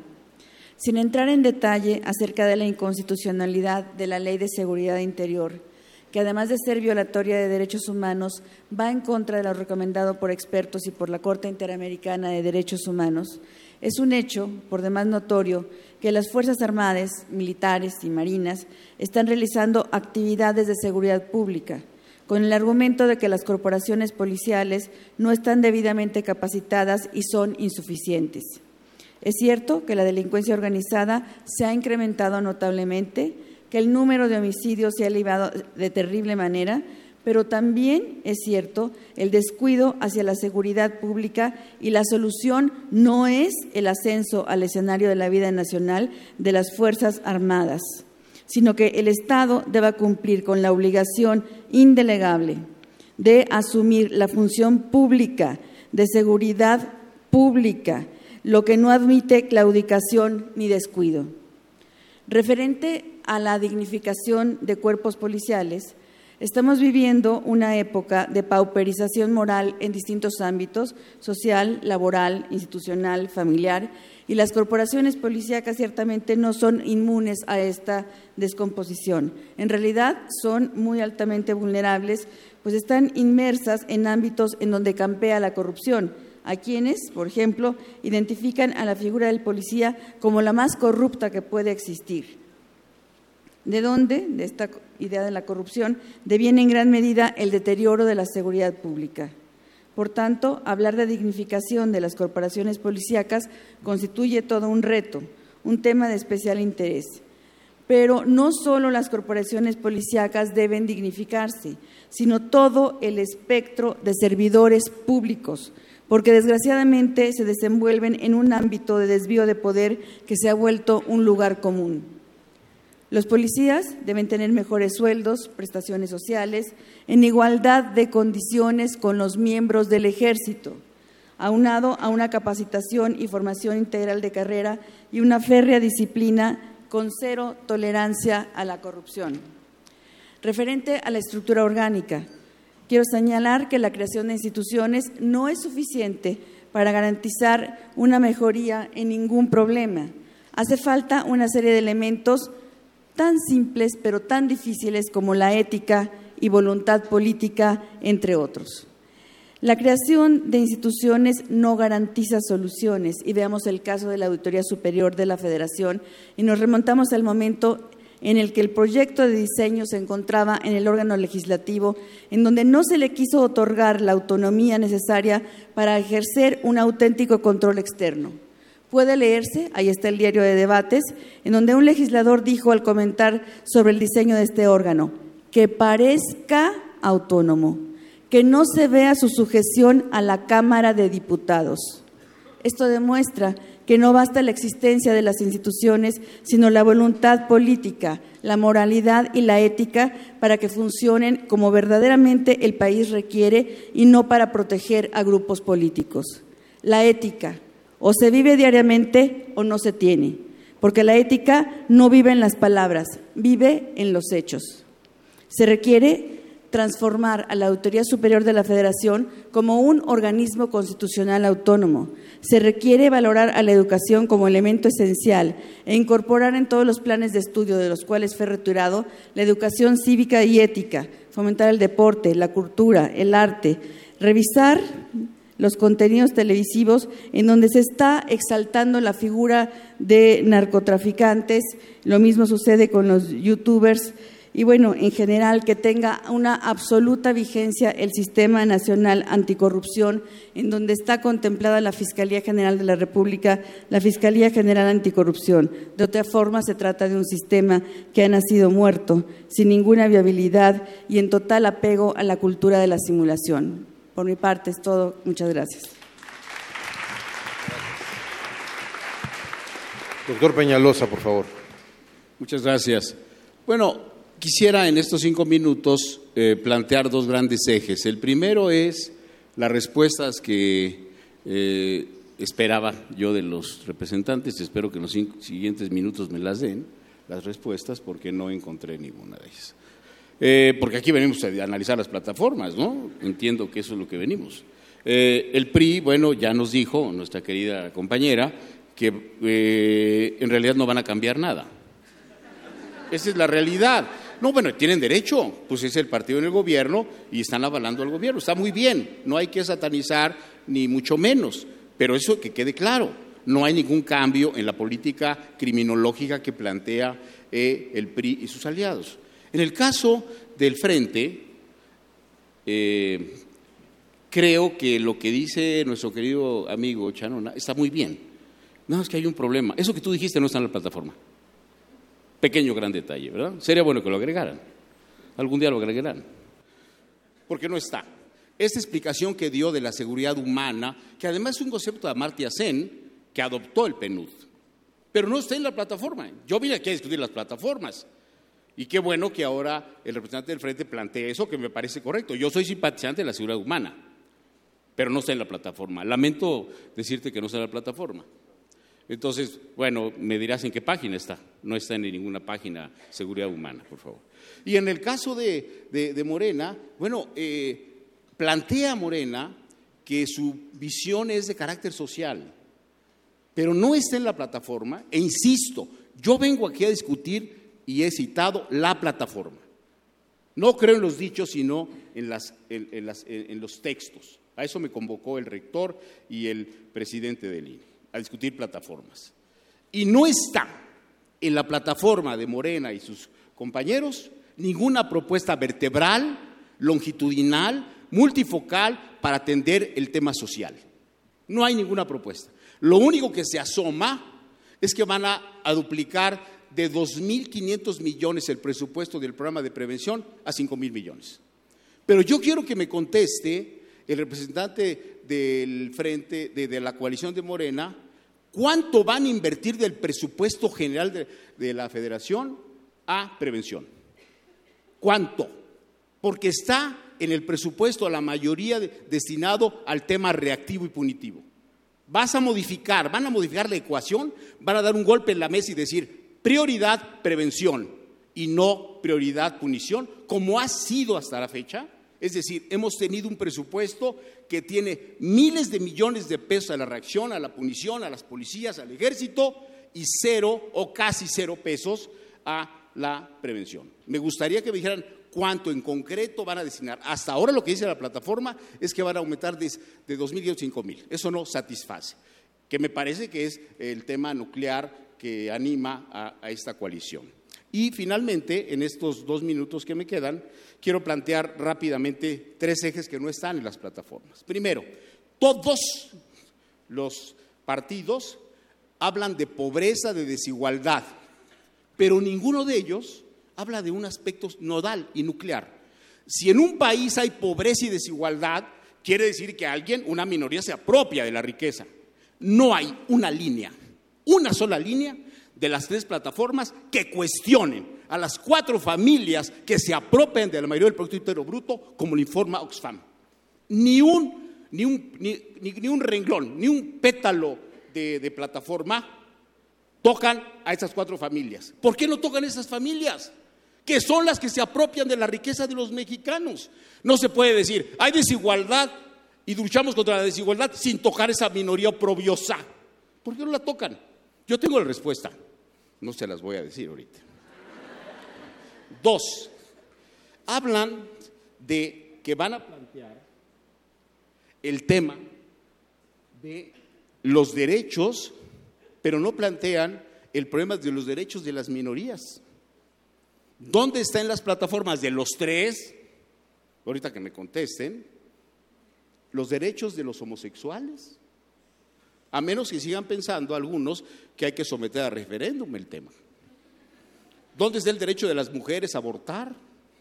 ¿O eso no es importante? No está en ninguna de las plataformas. Y finalmente, quiero plantear que la mejor política de seguridad pública es una mejor política de seguridad social. La mejor política de seguridad pública es la lucha contra la desigualdad, la exclusión y la violencia. Esa es la mejor política de seguridad pública. Muchas gracias.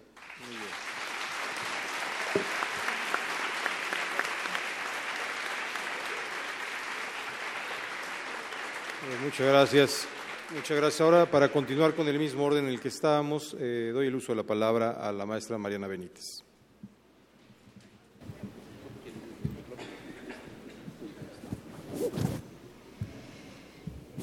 Gracias. Eh, bueno, son cinco minutos ahora. Eh, definitivamente, pues hay, hay todavía temas que, que, abordar por parte de nuestra plataforma.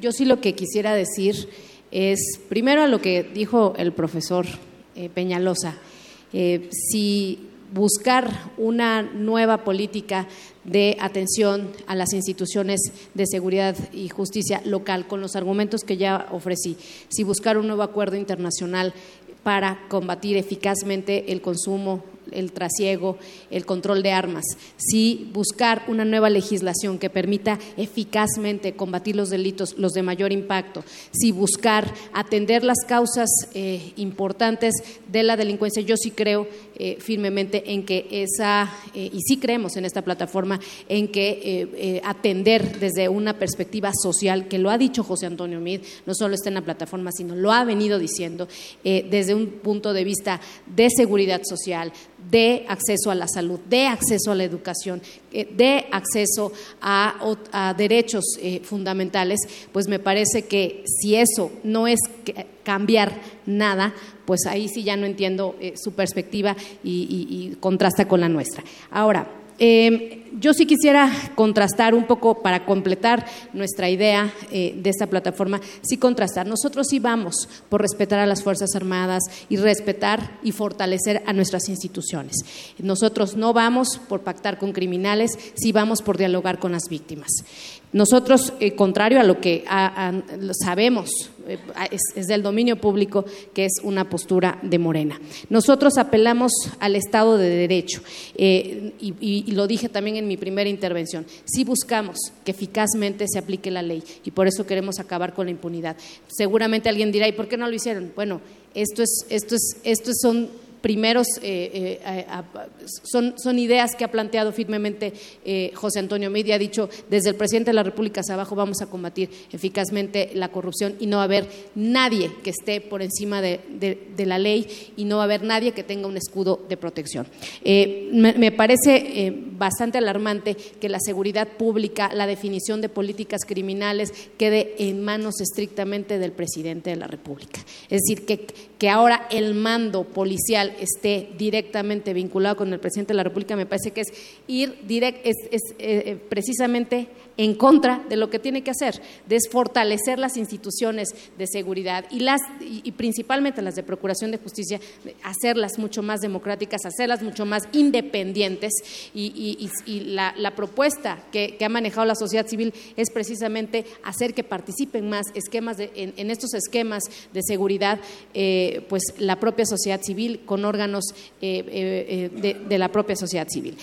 por otro lado, sí eh, nosotros vamos también por eh, usar la inteligencia, por, generar eh, una mayor uso, de el uso de, de las tecnologías, pero insisto, para obtener esa información requerimos necesariamente de lograr un pacto nacional para poder eh, eh, obtener esa información, trabajar coordinadamente. La seguridad no es función nada más de una sola persona. Tiene que haber un acuerdo y, una, y la convicción de poder contribuir a salir, atender las causas, ¿sí? Y por eso también, profesor Peñalosa, eh, la tarea de prevención no puede ser solamente eh, diseñada y ejecutada desde una oficina tiene que ser ejecutada de manera transversal. Y esa es la óptica y esa es la propuesta de José Antonio Mid. De, y, esa es la apuesta de garantizar la educación y no cancelar reformas educativas, de cancelar, de, apostarle a eh, la educación de niñas y niños, de garantizar, también es propuesta de José Antonio Mid, que ningún joven se quede sin bachillerato ni universidad, de garantizar que las, mujeres eh, y en general la población accedan a clínicas accedan a hospitales equipados con medicinas, de garantizar que haya eh, alimentación y atención eh, a, la niñez desde la primera infancia. Todo eso, eso sirve y es, la, y es la base fundamental para atacar las causas de esta criminalidad. Finalmente, nosotros lo que quisiéramos decir es que eh, nunca vamos a claudicar en, ese, en esa convicción de siempre apostarle a la ley y no apostarle a ningún pacto con criminales. Gracias.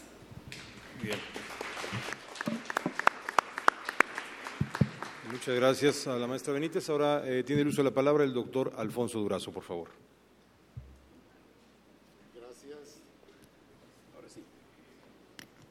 Bueno, gracias a todas, lo que quiera sobre política social y corrupción, pero no hay absolutamente nada en su visión histórica y en su trayectoria que lo habilite para cumplir. Es muy bonito decir aquí que le apuestan a la ley, pero ¿dónde está el ejercicio de la ley, el respeto a la ley, el hacer valer el Estado de Derecho en el PRI como partido en el poder? Estamos en el lugar 108 de 113 evaluados en materia de Estado de Derecho. Es francamente cínico, por decirlo menos, traer esas expresiones a este foro. Quiero decirle a la representante del PRI que proponemos un proceso de paz, no un pacto con criminales. Si no cambiamos la estrategia, no vamos a mejorar los resultados. Si no cambiamos la estrategia, estaremos entregando el 2024 100 mil o 120 mil muertos, asesinatos o, o muertos adicionales a nuestro país, acumulados a la montaña de cadáveres que nos dejó sembrados Calderón, que ahora pretende sembrar Margarita Zavala y que por lo visto ya lo hizo también eh, Peña y pretende seguirlo José Antonio Mid. Perdonen ustedes las carreras, pero no quisiera dejar temas eh, pendientes. Rescatar el Estado de Derecho, eh, nosotros proponemos, no citamos a las cuatro familias, Andrés Manuel dice que son 30, yo digo que son menos cinco que caben en un taxi o en un pequeño elevador, pero yo creo que es innecesario, Pedro, citar los nombres de las familias cuando hablamos que una de nuestras propuestas es rescatar al Estado de los grupos de poder político y económico que han venido sufructuando todas las decisiones del gobierno los derechos de las minorías, aborto. Soy un liberal eh, histórico, así es que estoy personalmente a favor de todos esos eh, derechos. La mejor política de seguridad pública es la política de seguridad, es una buena política de seguridad social, pero también yo diría que la mejor política criminal, como dicen algunos autores, es una buena política social. Nosotros, el, el eje de la plataforma de Andrés Manuel es la política social y estamos proponiendo combatir la corrupción para liberar recursos que nos permitan financiar el desarrollo social. La corrupción nos cuesta a los mexicanos 906 mil millones de pesos según cifras del Banco Mundial y según medición del 2006. Debemos andar ahorita, arriba del, billón de pesos. Hay cifras todavía más audaces como la del el Centro de Estudios Económicos del Sector Privado, que habla que la corrupción nos cuesta a los mexicanos el 10% del PIB, alrededor de 126 mil millones de dólares. Nosotros hablamos que con el combate a la corrupción podemos generar 500 mil millones de pesos y los vamos a dedicar a combatir la pobreza, a rescatar el campo para generar empleo y evitar la necesidad de que nuestros jóvenes eh, migren, a eh, generar oportunidades de educación a los jóvenes, capacitación, un programa de, eh, educación y capacitación para ubicar a los 2 millones 600 mil jóvenes que hoy ni estudian ni trabajan. Quisiera detenerme, no tengo tiempo, no lo voy a hacer. Eh, el tema este de que no está en la plataforma. Bueno, nosotros presentamos una plataforma en noviembre eh, del año pasado pero claramente expresamos, Pedro, claramente expresamos que era un primer, eh, una aproximación a la propuesta definitiva, que esta propuesta sería enriquecida con las aportaciones de la sociedad. Así es que estas aportaciones que tú haces las recojo con mucho gusto y servirán y llegarán a enriquecer nuestra plataforma. También tomo, por supuesto, registro esta precisión teórica que nos hace respecto a la política eh, criminal. Eh, luego, eh, respecto a duplicar el número de policías, pues es muy fácil proponer ideas que parecen esotéricas, pero ¿de dónde van a salir los recursos? Van a salir de el incremento del déficit en las finanzas públicas. No puede ser de otra manera porque no tenemos recursos suficientes. No en vano la deuda del país ronda o supera ya los 10 billones de pesos. Eh, Calderón la recibió en 1.7, le entregó en 5.7, si billones más, billones menos, por si me corrige el representante de Margarita Zavala, que parece representante de Felipe Calderón, y la dejó en 5.7 billones. Eh, Peña Nieto la recibe en 5.7 y ya está en 10.7. Es muy fácil proponer todo ese tipo de cosas. Nosotros estamos planteando, termino, un programa de austeridad que nos permita financiar todas nuestras propuestas sin bolsear más allá de lo que ya ha sido saqueado el contribuyente. Gracias.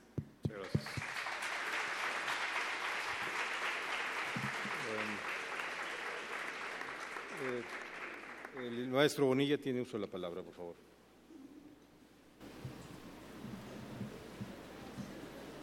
Sí, nuevamente, quiero aprovechar estos minutos para reforzar algunas ideas y responder también algunas de las alusiones. No es irresponsable ni es fantasioso creer que se puede duplicar el número de la Policía Federal. Ya se hizo en alguna administración y no es una defensa de lo que se hizo en la administración del presidente Felipe Calderón, es simple y sencillamente reconocer lo que se hizo bien y partir de ello o retomar justamente esa ruta. Es más ingenuo pretender duplicar el presupuesto del Programa Nacional de Prevención Social de la Violencia y la Delincuencia cuando claramente no ha dado este, resultados. Fueron cuatro años de programa, 10 mil millones de pesos tirados a la basura.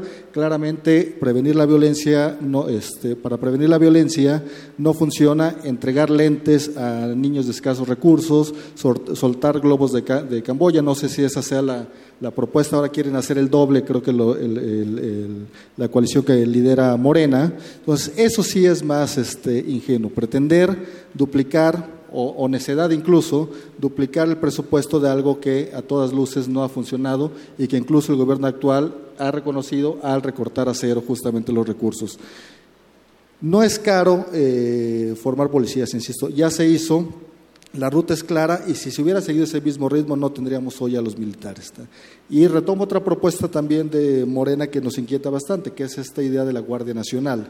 Ya en el caso de Michoacán hemos aprendido los riesgos que implica de dotar de cierta legitimidad, que no legalidad, o de uniformes a grupos este, armados. ¿eh? Eso ya pasó y pretender formar esta Guardia Nacional con militares, pues es, dar la tole con el dedo a la ciudadanía. Es lo mismo, no implica para nada retirar a las Fuerzas Armadas. Que insisto, ya hicieron una labor ejemplar de manera subsidiaria en favor de los estados en materia de seguridad y creo que ya es momento de, que, de irlos retirando gradualmente. Y eso requiere una estrategia muy clara. Y parte de esta, de esta, estrategia clara pasa también por modificaciones, ajustes al diseño institucional. Claramente no ha funcionado que la Secretaría de Gobernación adopte o asumiera las funciones de seguridad pública. Es sobrecargar de por sí a una dependencia que lo mismo se encarga de la interlocución con los partidos políticos, que las relaciones con la Iglesia o la atención a migrantes. Es necesario desaparecer también la subsecretaría en materia de prevención social.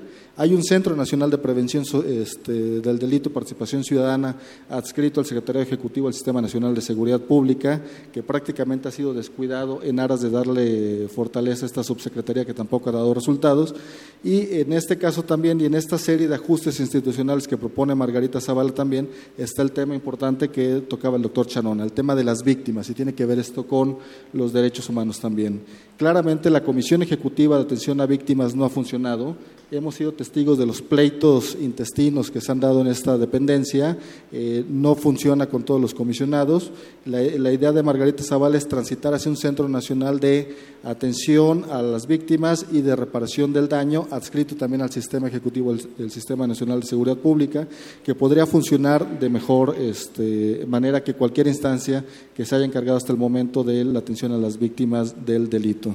Y este es un tema fundamental porque este, no solo se trata de víctimas de la delincuencia organizada, son víctimas del foro común que también merecen la atención de las autoridades y la creación de este centro podría este, coadyuvar en eso.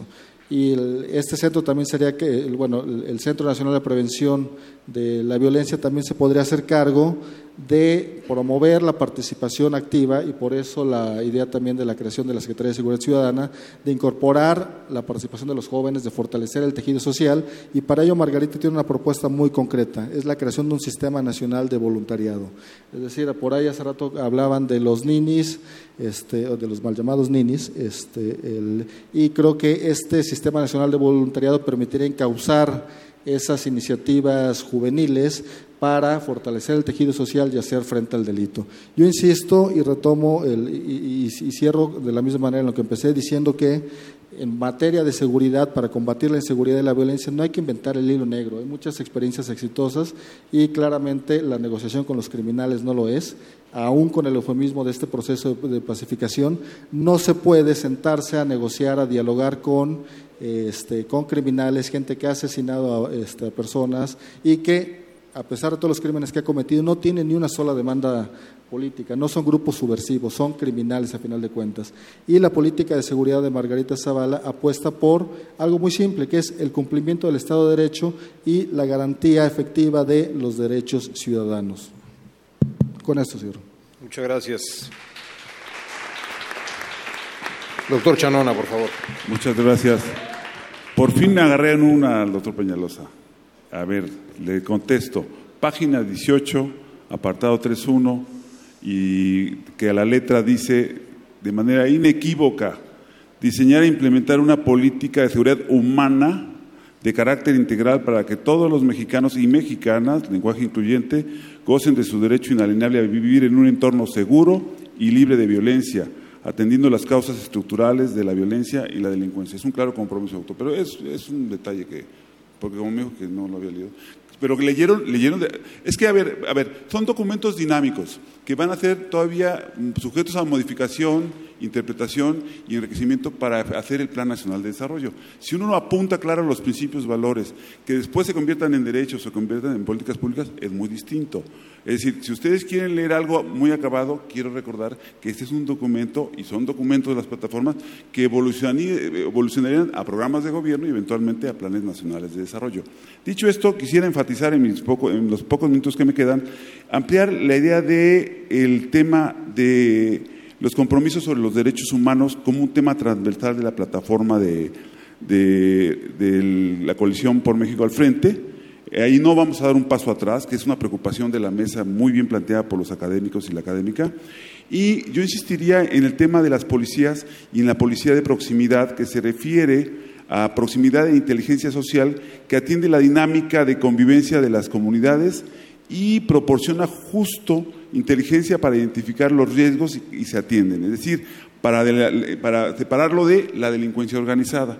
En el caso de la delincuencia organizada planteamos claramente que debe haber una política diferenciada y en ese sentido estamos planteando eso.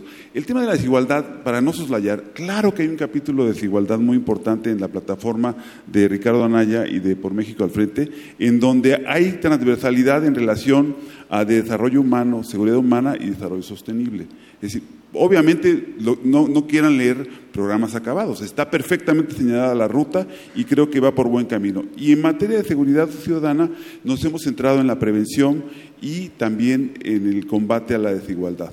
Yo cerraría, entre, entre otros temas, que no descuidemos el tema internacional. ¿Por qué es importante? Porque la cooperación internacional en materia de seguridad, sobre todo con Estados Unidos, nos lleva a una de las preocupaciones de la mesa. ¿Cómo vamos a discutir en los próximos días, semanas y meses el tema de la política de drogas? Lo primero que hay que reconocer es que en Estados Unidos están cambiando las cosas muy, muy rápido en relación al marco jurídico sobre legalización y sobreconsumo y en varios de los estados, que nos va a obligar a hacer una valoración seria y un debate serio. No salir con ocurrencias o argumentos, eh, por muy eh, divertidos que sean, pensar que aquí tenemos que hacer ya ese debate. Claro que el debate está, pero no, no, nos perdamos. Segundo, cuando nos dirigamos a ciertas comunidades, como por ejemplo la comunidad gay, seamos muy respetuosos. Tienen derechos constitucionales vigentes. No tenemos por qué discutir lo que ya es vigente. Punto. Se respeta y para adelante. Entonces, en esa lógica, sí es importante que la lectura de las plataformas sea dinámica. ¿Qué falta por hacer? Si está bien orientado, si hay una frivolidad en el argumento, si tiene base en el diagnóstico o tiene base, como base un diagnóstico muy sólido, con métricas muy claras, que sí hemos trabajado nosotros. Y creo que el primer, el primer paso en México es discutir la política de drogas en relación a una estrategia de reducción de riesgos y daños que, permita abrir un horizonte en relación a la salud pública y no en relación a la seguridad pública y eventualmente seguridad nacional. Y yo cerraría, entre otros puntos, planteando que los modelos eh, que se están instrumentando en relación a, la, seguridad pública en algunas entidades está diferenciado porque hay una falta de voluntad en el pacto federal de muchos gobernadores a dar un paso adelante para romper con su seguridad pública condicionada al despliegue de las Fuerzas Armadas.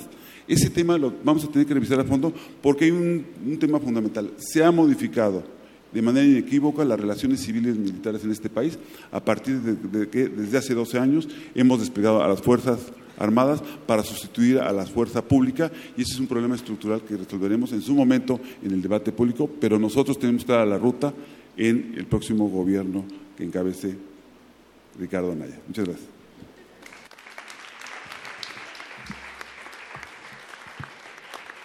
Bueno, con esto damos por concluida el trabajo del día de hoy de esta mesa. Les agradezco a todos su asistencia, muchas gracias, en especial a nuestros colegas que participaron activamente en esta sesión.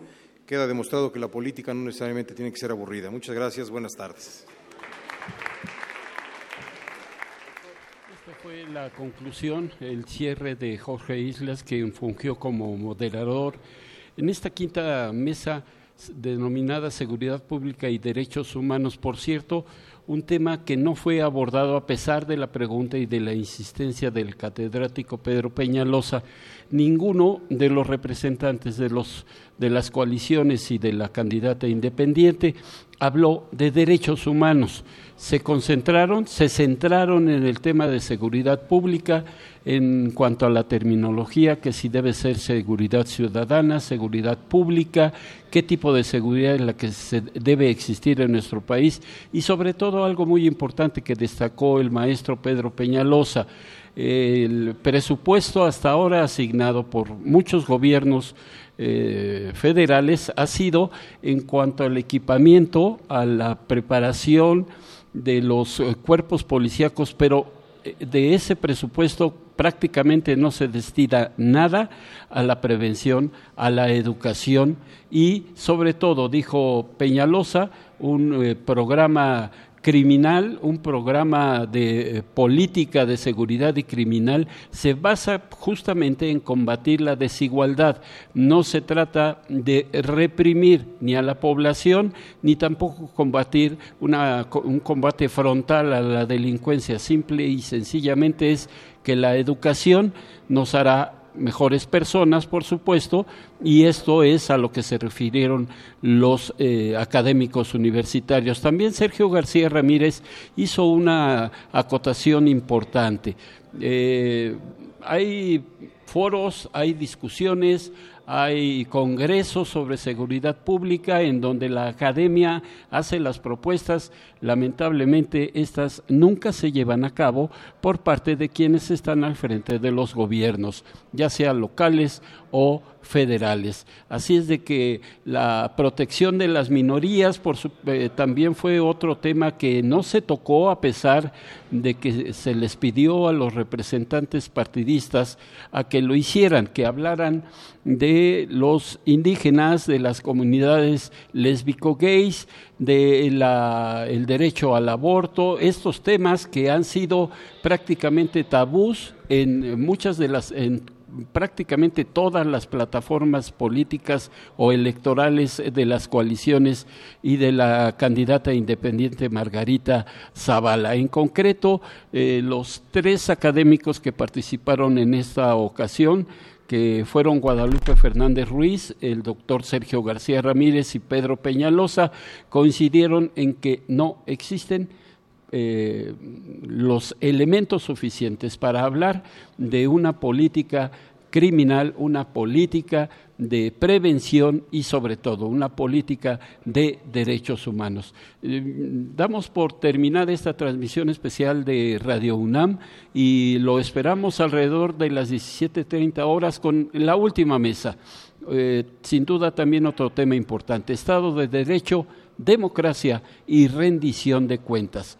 Jacqueline Pechard, Diego Valadez, José Woldenberg estarán al frente de la misma. Por lo pronto, les decimos hasta luego, nos escuchamos a las 17.30 con la última mesa de foros de la Nación.